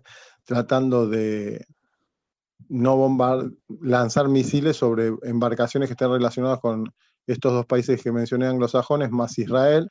Por eso es que marco esto, esta clara alianza Gran Bretaña, Israel, Estados Unidos, que se ve en lo que eh, ejerce Israel en la región y se ve también en, el estrecho de Bab el Mandeb y en Yemen propiamente dicho. Y después, dentro de este ejercicio de violencia, hay un entramado donde Estados Unidos trata de acercar Israel a Arabia Saudita, pero Arabia Saudita se plantó firmemente diciendo que va a establecer negociaciones cuando haya un Estado palestino y no un Estado como se propone desmilitarizado, sin las fronteras claras, que es lo que viene proponiendo y jugando con el tiempo y alargando Israel. Creo que lo que se está viendo en estos momentos es una mayor deslegitimación de Israel, más allá de que haya un veto de Estados Unidos, el mundo está viendo con sus propios ojos a través de las redes sociales de los periodistas palestinos en Gaza cómo se está viviendo día a día los bombardeos, la cantidad de mutilados, los más de 100.000 entre heridos y muertos, más de 30.000, 10.000 bajo los escombros, la, forma de cortar medicamentos, alimentos y toda la imposibilidad de tener una vida cotidiana segura porque los palestinos no saben cuándo puede ser su último día, mientras que eh, Israel trata de usar esa presión para su política interna con Netanyahu, que piensa y pretende mantenerse en el poder en un país que en los últimos años tuvo muchos gobiernos de coalición, entre ellos los de Netanyahu, y entonces eh,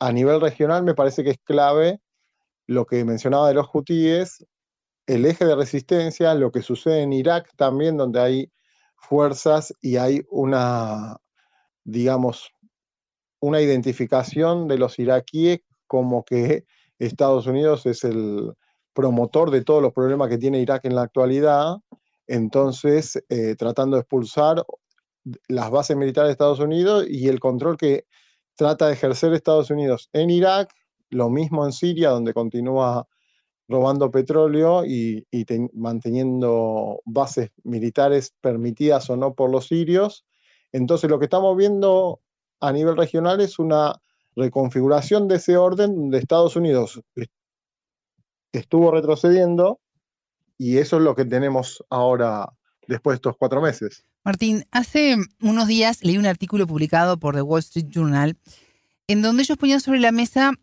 que si bien Estados Unidos ha apoyado a Israel casi sin condiciones en su campaña militar contra Gaza, la administración del presidente Joe Biden comenzó de alguna manera a reconocer que su influencia sobre ese país está menguando. Eh, de ser así, de concretarse, ¿no? Este es un artículo periodístico. ¿Por qué Estados Unidos no puede contener a su aliado?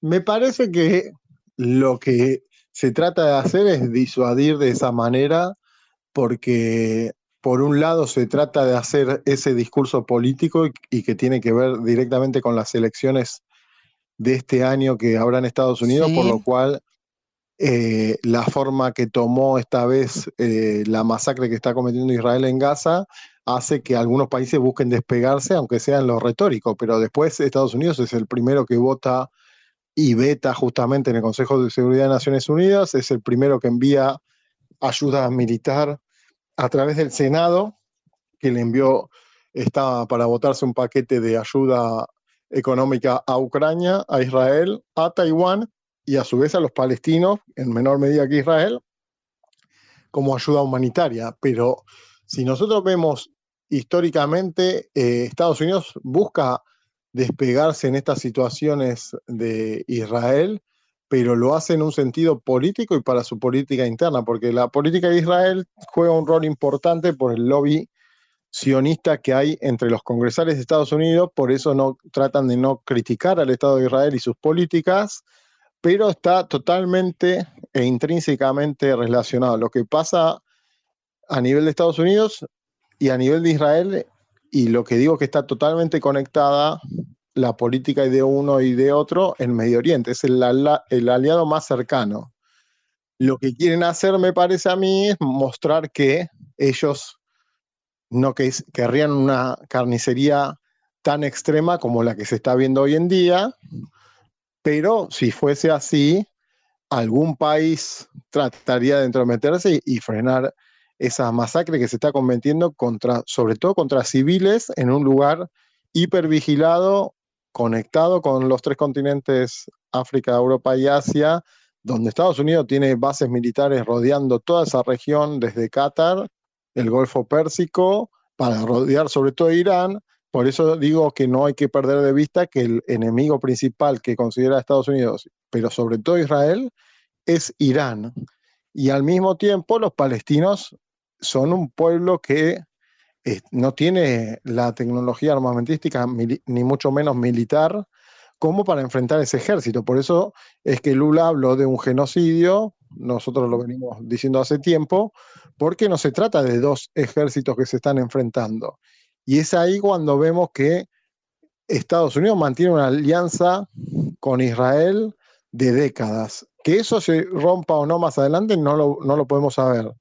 Sí que tenemos que medir esta cuestión de las elecciones de Estados Unidos para darnos cuenta de que hay cuestiones retóricas, como Trump salió a decir, dejen de gastar en bombas, que encima están matando a civiles, un millón de dólares por bomba eh, respecto de Yemen, pero después cuando están en el gobierno, las guerras que había siguen estando, las eh, empresas de armas siguen siendo las mayores, las que mayores ventas hacen y Estados Unidos es el máximo inversor en ejército, más que los nueve que le siguen entre los primeros diez a nivel mundial, con países con muchísima más población como India y China. China es el segundo que, lo, que sigue a Estados Unidos, pero es un tercio de Estados Unidos con una población que es cuatro veces la de Estados Unidos, y la OTAN en su conjunto, es decir, la, Organización del Tratado del Atlántico Norte, que es la organización que lidera a Gusto y Piacere y a su imagen y semejanza Estados Unidos, es el 60% del gasto militar mundial. Entonces, la política exterior de Estados Unidos se basa fundamentalmente en ese control del ejercicio de la violencia, en los cuales Israel es un instrumento básico de Medio Oriente. Entonces, que lo que digan los políticos difiere de los hechos si, niegan esa relación. Martín, la inseguridad alimentaria en la franja de Gaza está alcanzando un estado extremadamente crítico. Las entregas de ayuda humanitaria enfrentan cada vez más obstáculos, desde ataques militares israelíes contra los camiones que transportan suministros vitales. Hay protestas además que bloquean el paso de, de ayuda. ¿Cómo sobreviven los palestinos y Palestina ante esta situación a la que se suma además la ausencia de un Estado? Claro, el Estado no tiene todos los atributos posibles porque no tiene un control ni de la frontera, ni, tampoco monetario, ni de entrada y salida de, del país, ni sobre todo un ejército preparado para esta situación.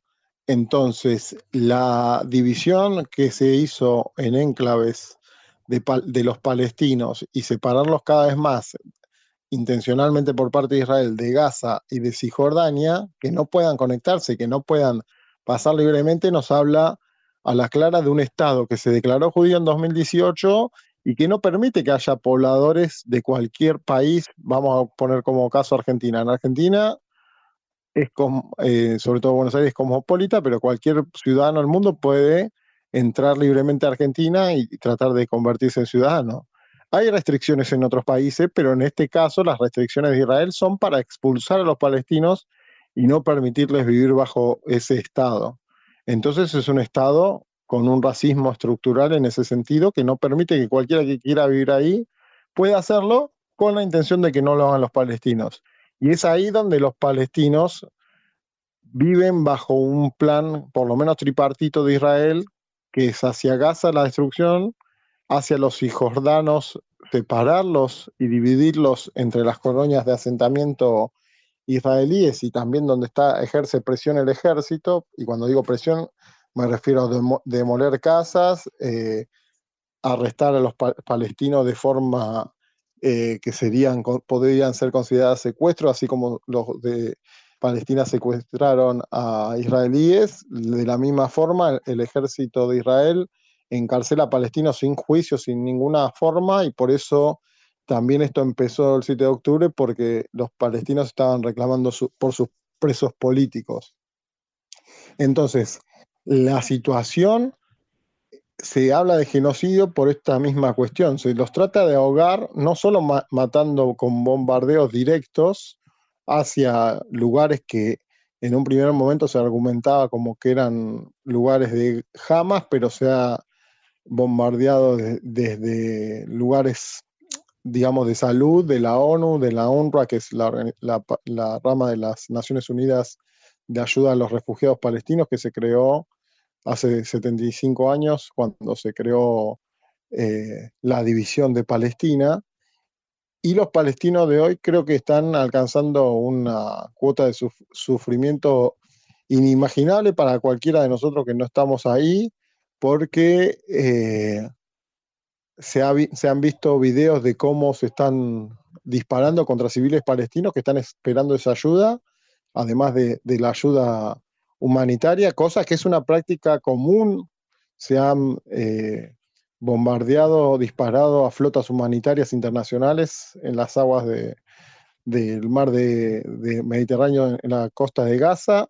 Y cuando uno ve fotos comparando lo que era Gaza hace un tiempo con lo que la destrucción que hay ahora, los soldados del ejército israelí mofándose y, digamos, torturando y, disfrutando, entre comillas, de esta de lo sanguinario que están haciendo. A eso se suma esto que planteas vos de cortar todo tipo de alimentos. A su vez, también proliferan las enfermedades contagiosas como hepatitis porque tampoco hay salubridad ni, disponibilidad, mucha disponibilidad de agua potable y encima están todos hacinados en donde ya es un lugar de los más poblados del mundo por, por kilómetro cuadrado, pero ahora esa densidad aumenta en forma multiplicada y eso hace que sea una catástrofe humanitaria y por eso es tan insólito, pero entendible por esta alianza Estados Unidos-Israel, que, Estados Unidos siga vetando el cese al fuego. Ya no hay más para destruir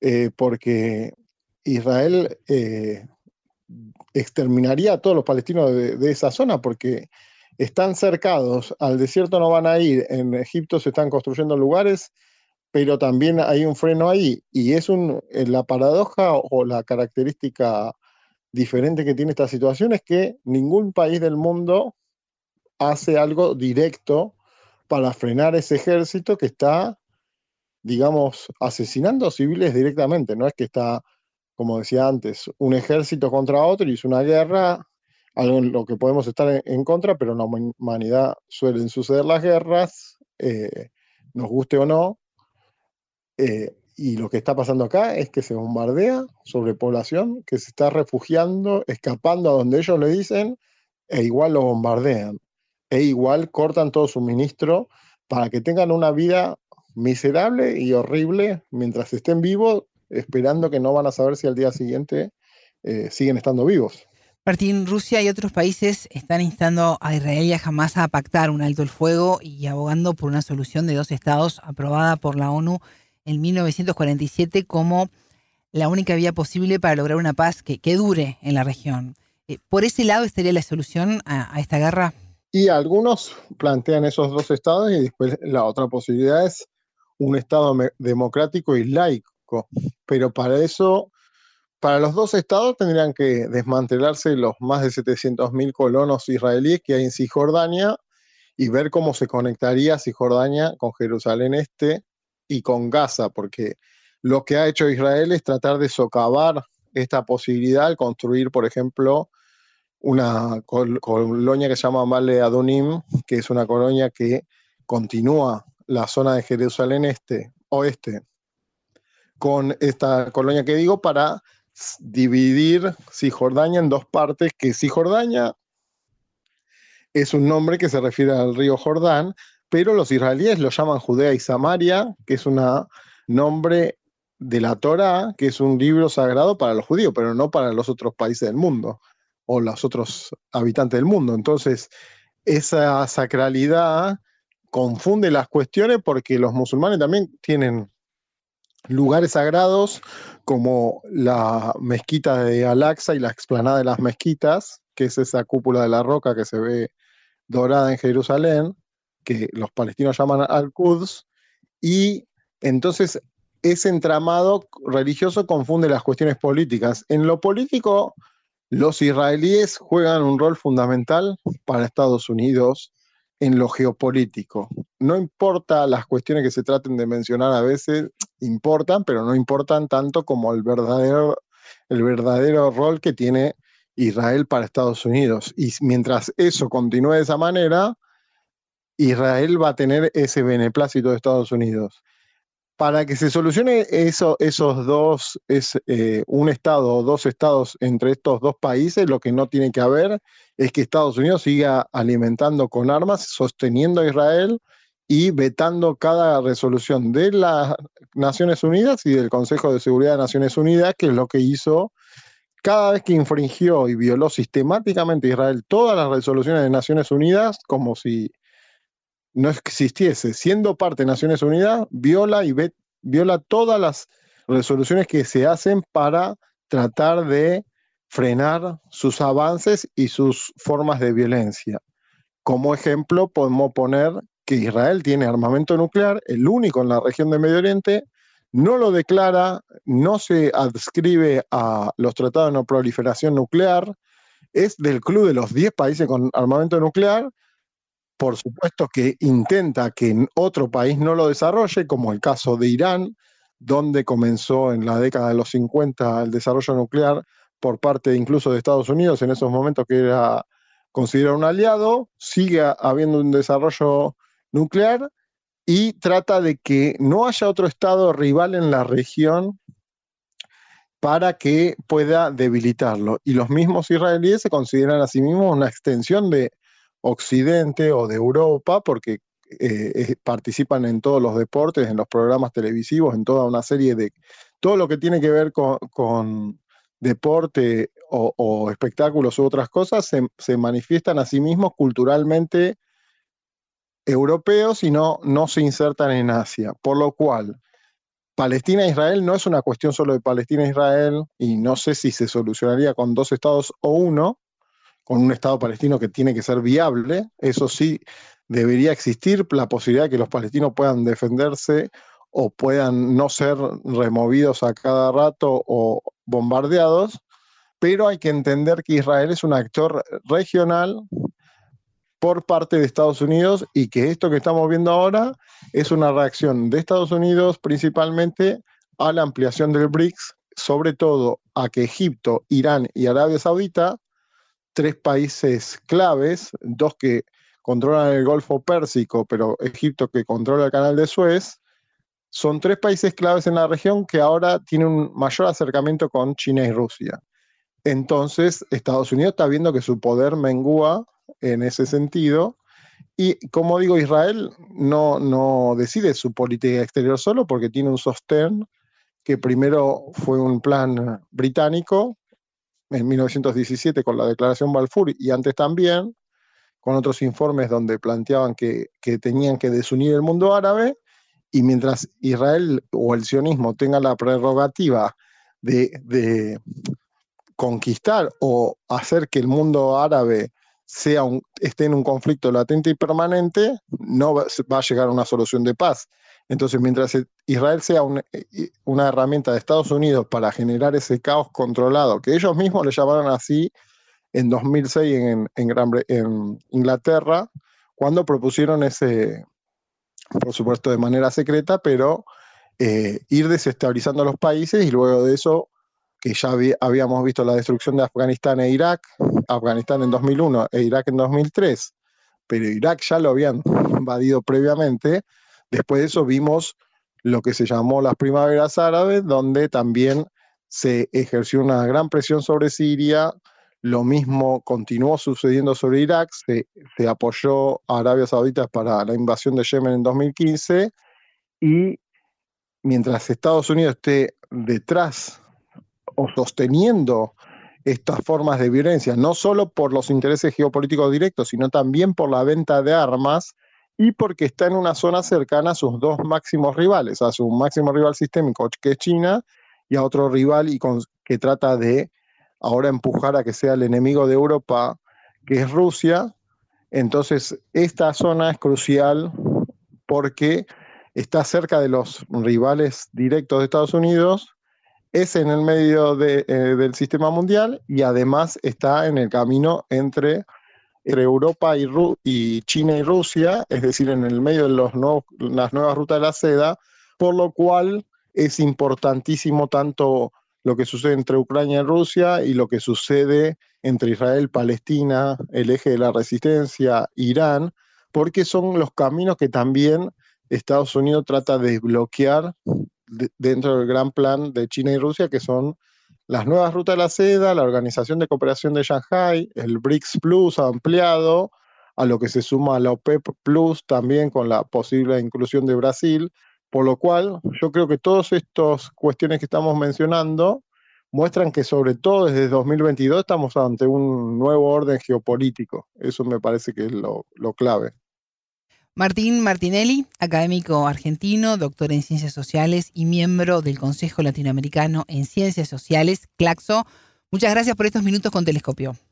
Muchas gracias a ustedes, nos vemos la próxima. Hasta aquí nuestro espacio de análisis. Pueden volver a escuchar la entrevista en sputniknews.lat. Ya lo saben, la frase del día la escucharon en Telescopio. Todas las caras de la noticia en Telescopio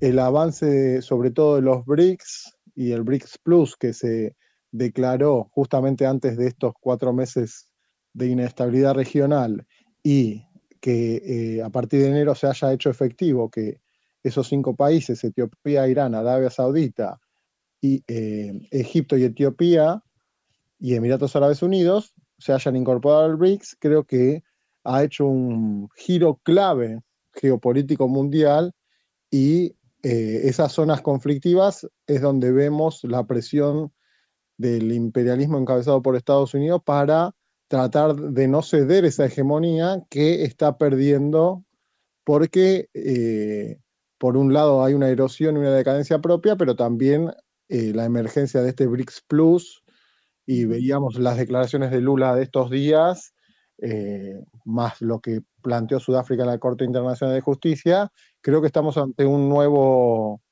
panorama geopolítico en lo absoluto. Telescopio, un espacio para entender lo que sucede en el mundo.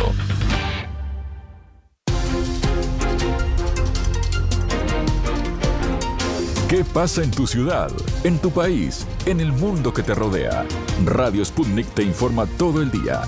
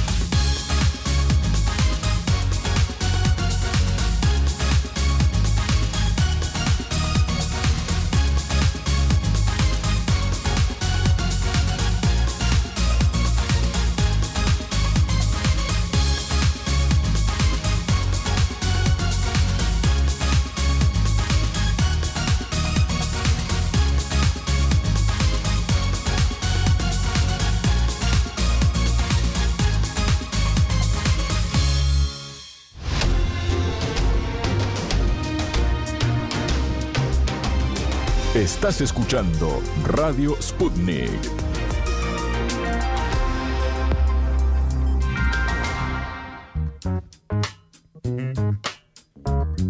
Seguimos en órbita y les contamos que este jueves 22 el Senado de Puerto Rico aprobó una legislación para prohibir el encarcelamiento de mujeres en estado de gestación.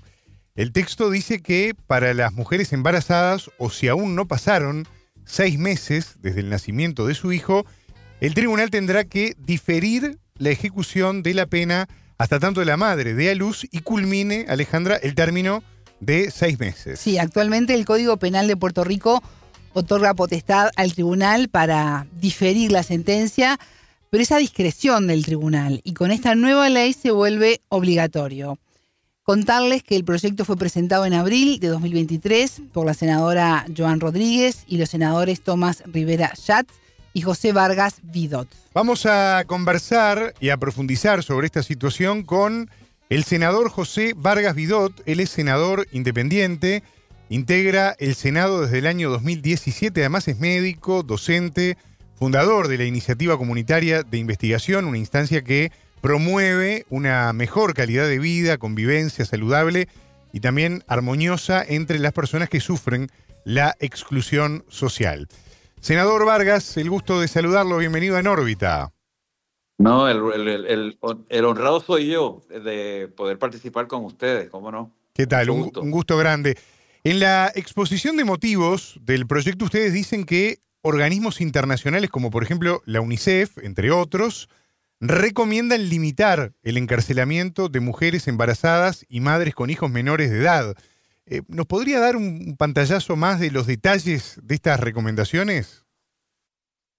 en Puerto Rico, eh, partiendo de, la realidad que, del entorno que nos, que nos ocupa a nosotros y que obviamente se, se toma como referencia nuestro, todo nuestro vecindario latinoamericano, es el hecho de que en, muchos estudios se ha planteado que más del 48% de las personas, de las mujeres que están embarazadas y, permanecen confinadas, eh, los, los hijos o las hijas van a eh, entrar casi en una eh, obligación de ser confinados al, final en, el desarrollo de su vida. 48% de, las, de los hijos e hijas de mujeres que han, han, han, estado embarazadas durante el tiempo donde están confinadas, es prácticamente como si socialmente estuviéramos estableciendo una obligación casi de herencia de nuevamente ocupar un lugar como, como la madre o, eh, en, las cárceles. Y eso a mí me preocupa muchísimo. Segundo, que, que ese elemento de, de, de acercamiento que, que, debe haber en la madre y, el, y su criatura eh, no debe ser obstaculizado por, ninguna, por ningún evento que es circunstancial, ¿no? Estamos hablando de que pues, la persona puede haber cometido un delito, eh, puede haber sido eh, sentenciada en, en, algún momento por alguna razón que no tiene nada que ver con su embarazo y no, no hay por qué eh, extender la sentencia a la criatura. Senador, mientras lo escuchaba, recordaba que la primera vez que me tocó ingresar a una cárcel de mujeres aquí en Uruguay, Montevideo, yo tenía 19 años y me acuerdo que me encontré con cantidad de niños allí, tras las rejas con sus madres, también a bebés. Así que quedé muy impactada porque esos niños estaban presos junto a sus madres ante una indiferencia total, ¿no? No solo de, del recinto carcelario, sino a nivel social. ¿Cuál es la realidad carcelaria de las mujeres en Puerto Rico?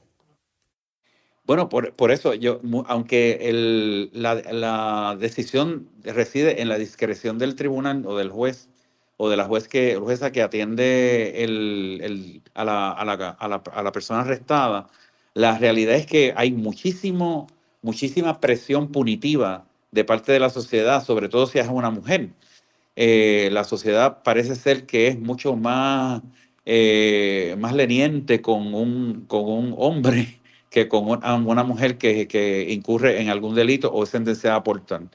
Así que muchas de las, las cárceles de las mujeres en Puerto Rico han estado eh, han estado eh, debajo del, como diríamos, debajo del radar en términos de reformas, en términos de, de desarrollar estrategias que sean realmente relacionadas con corrección o con rehabilitación se han convertido fundamentalmente en una, meramente en, una, en un almacén eh, en donde la sociedad, alguna gente de la sociedad disfruta del elemento punitivo de encerrarlas.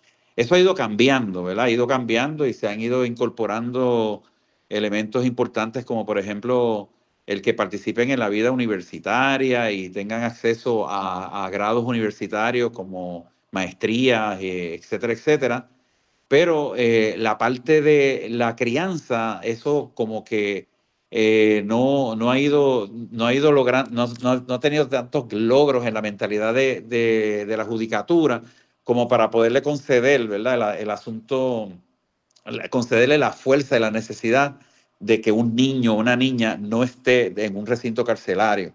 Eh, en el caso nuestro, de nuestro equipo de trabajo en nuestra oficina, nosotros somos también los autores de la reforma de menores y por eso es que eh, tengo tanto interés. El, interés mío es vinculante con, otras, con otros entornos que hemos estudiado.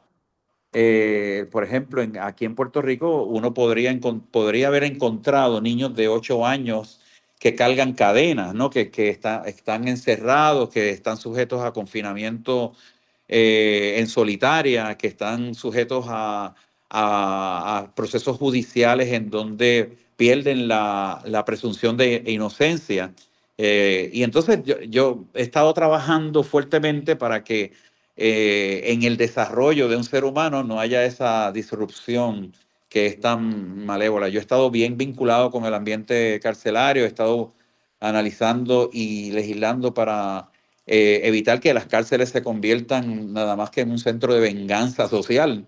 Eh, sino que, que, realmente sirvan al propósito. No sé si ustedes saben que en Puerto Rico en la rehabilitación y la, y la corrección de una persona confinada a un recinto carcelario es un deber constitucional. O sea, el Estado se obliga constitucionalmente a que se rehabilite y proveer todos los espacios para ello. Sin embargo, en la práctica eh, ha sido todo lo contrario. Las cárceles se convierten en lugares horribles, eh, en donde la actividad básica es el ocio, eh, donde el ocio propende A, otros elementos que son violentos y a, y a falta de acceso a servicios básicos.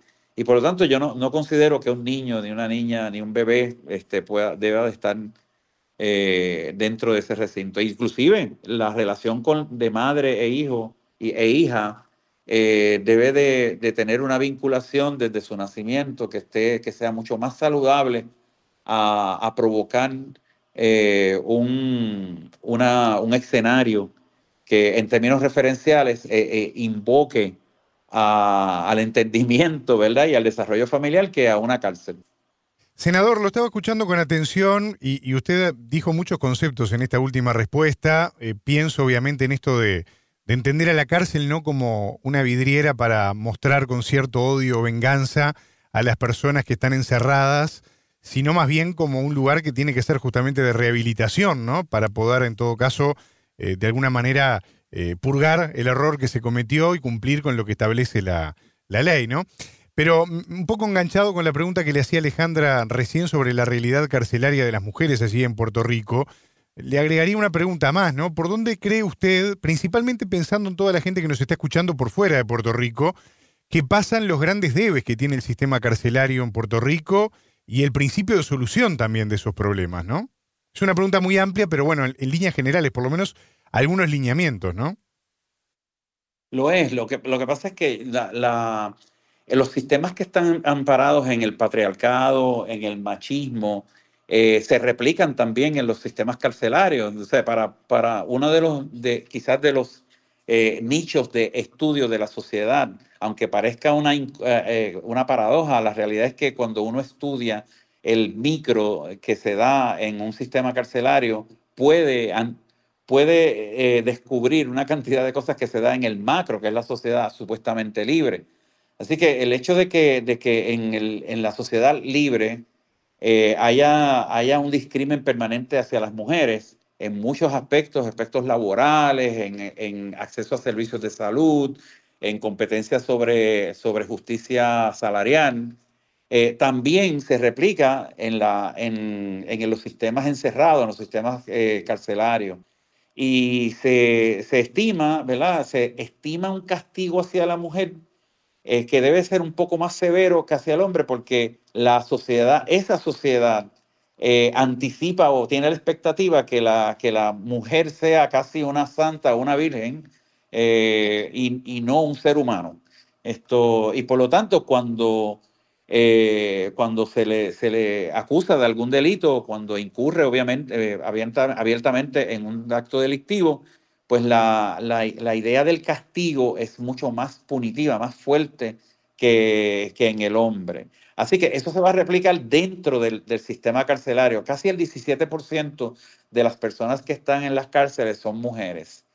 Eh, y, y, en las, entre las mujeres, las, uh, las, las, aperturas hacia eh, estrategias y actividades que son de desarrollo personal, de considerar las particularidades de, de, su, de, su, de su evolución, de su escenario de vida, eh, no, no, no, no, se, no se toman en consideración porque la cárcel está diseñada para hombres eh, o dirigida por hombres.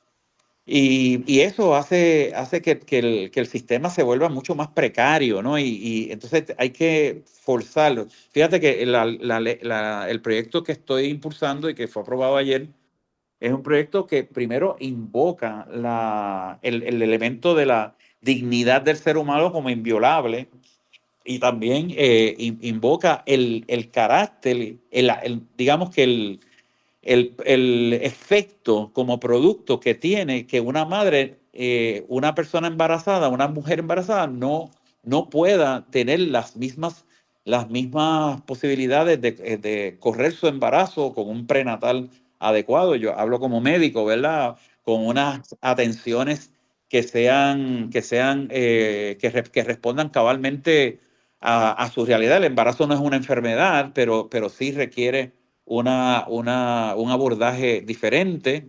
Y segundo, que el hecho de que, la, de que se institucionalice la, la separación de su bebé desde el mismo vientre de su madre, ¿no? En, y que se le trate al bebé al nacimiento como parte de, la, de un condenado eh, estando sujeto a, a, inmensas restricciones. Lo que yo planteo aquí es, bueno, pues vamos entonces a desarrollar lo que se, lo que se llama una restricción domiciliaria, que es este, quizás un grillete electrónico eh, o algún tipo de observación eh, que quizás a lo mejor guarda, guarda relación con el tipo de, de, de delito ¿no? que, se, que se, se, le imputa, pero por otro lado, eh, se reconoce la necesidad imperiosa, por lo menos yo la reconozco, ¿no?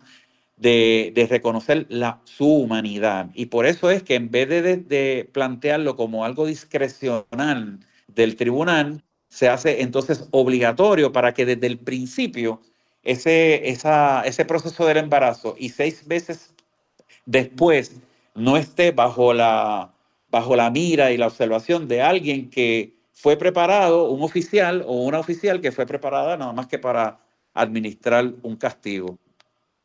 Senador, ¿y esta nueva legislación eh, contempla a todos los delitos o algunos quedan excluidos? Ah, en la, quizás la, pieza que ustedes quizás han leído eh, no, no, tiene una, unas enmiendas que se, que se plantearon en, las, en, la, en el hemiciclo del, del Senado, y es que se, eh, en, el, en la pieza original hay, una, hay unos delitos excluidos que son la agresión sexual y los actos laxivos en aquellos casos en que la víctima sea menor de 16 años, pero eh, decidimos, o sea, eso fue una enmienda que puso la propia comisión que analizó la pieza legislativa. Aquí en Puerto Rico, cuando se presenta una, el tracto legislativo, eh, implica que cuando se presenta una medida como la he presentado, pues entonces se le asigna a una comisión en donde este senador no tiene, no tiene posibilidad de ver que, que, a, cómo lo están alterando, ¿no? Así que cuando yo descubro que, que la pieza se le había añadido unas exclusiones, pues yo dije, bueno, pero si no es bueno para una cosa, no es bueno para la otra. O sea, el, que de momento este, lo, lo, que estamos hablando aquí no es de la calidad del castigo, estamos hablando de la calidad de vida de una embarazada y de, y de su proceso una vez eh, pase el alumbramiento. Le quiero agradecer mucho. Sí, se eliminó eso. Le quiero agradecer muchísimo por estos minutos aquí en En órbita. Si le parece, volvemos a conversar en cualquier momento. Gracias por este testimonio, por explicar y poner en contexto todo esto. Gracias. Y cualquier momento en que me necesiten, estoy a sus órdenes, de verdad que sí. Un abrazo muy fuerte desde Puerto Rico.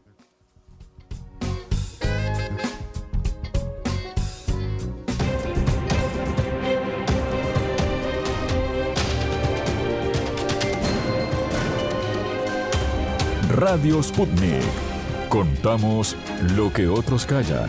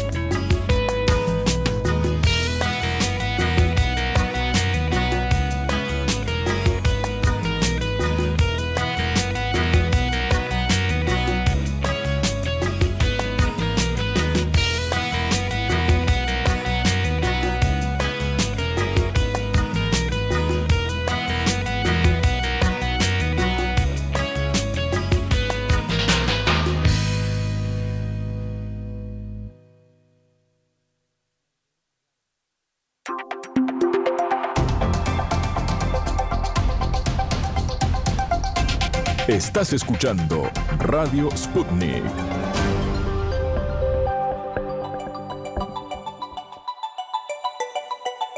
Bueno, Alejandra, estamos entrando ya en el final de En órbita. Muy interesante esta entrevista que estábamos escuchando porque habitualmente no se suele hablar mucho de algunos aspectos que tienen que ver con la realidad, en este caso, del sistema carcelario.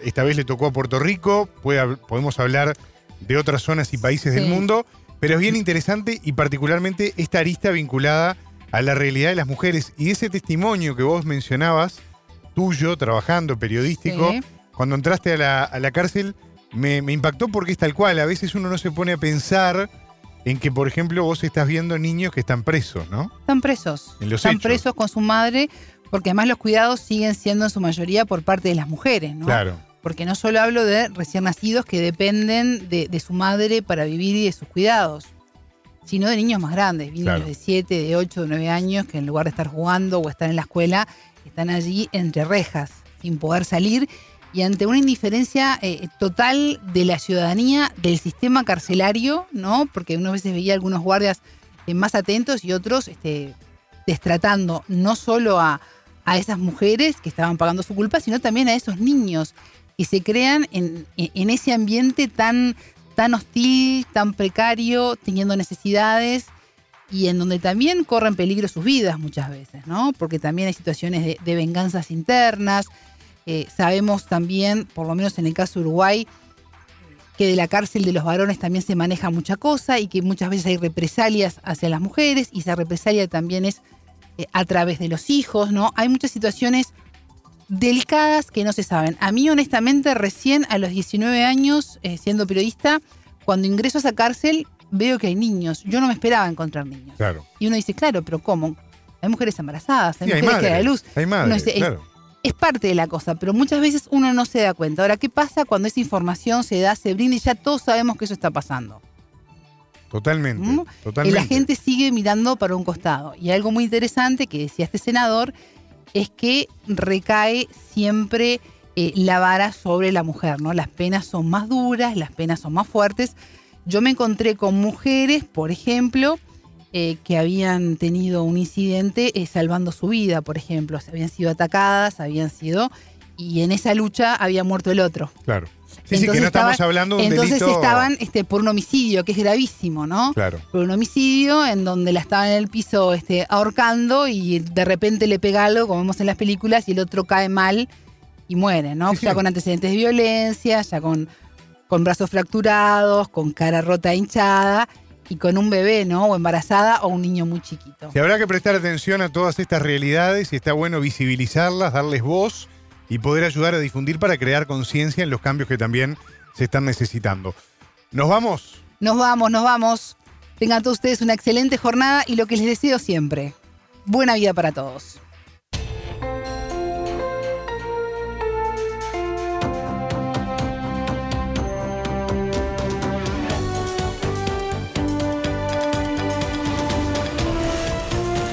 En Sputnik contamos lo que otros callan.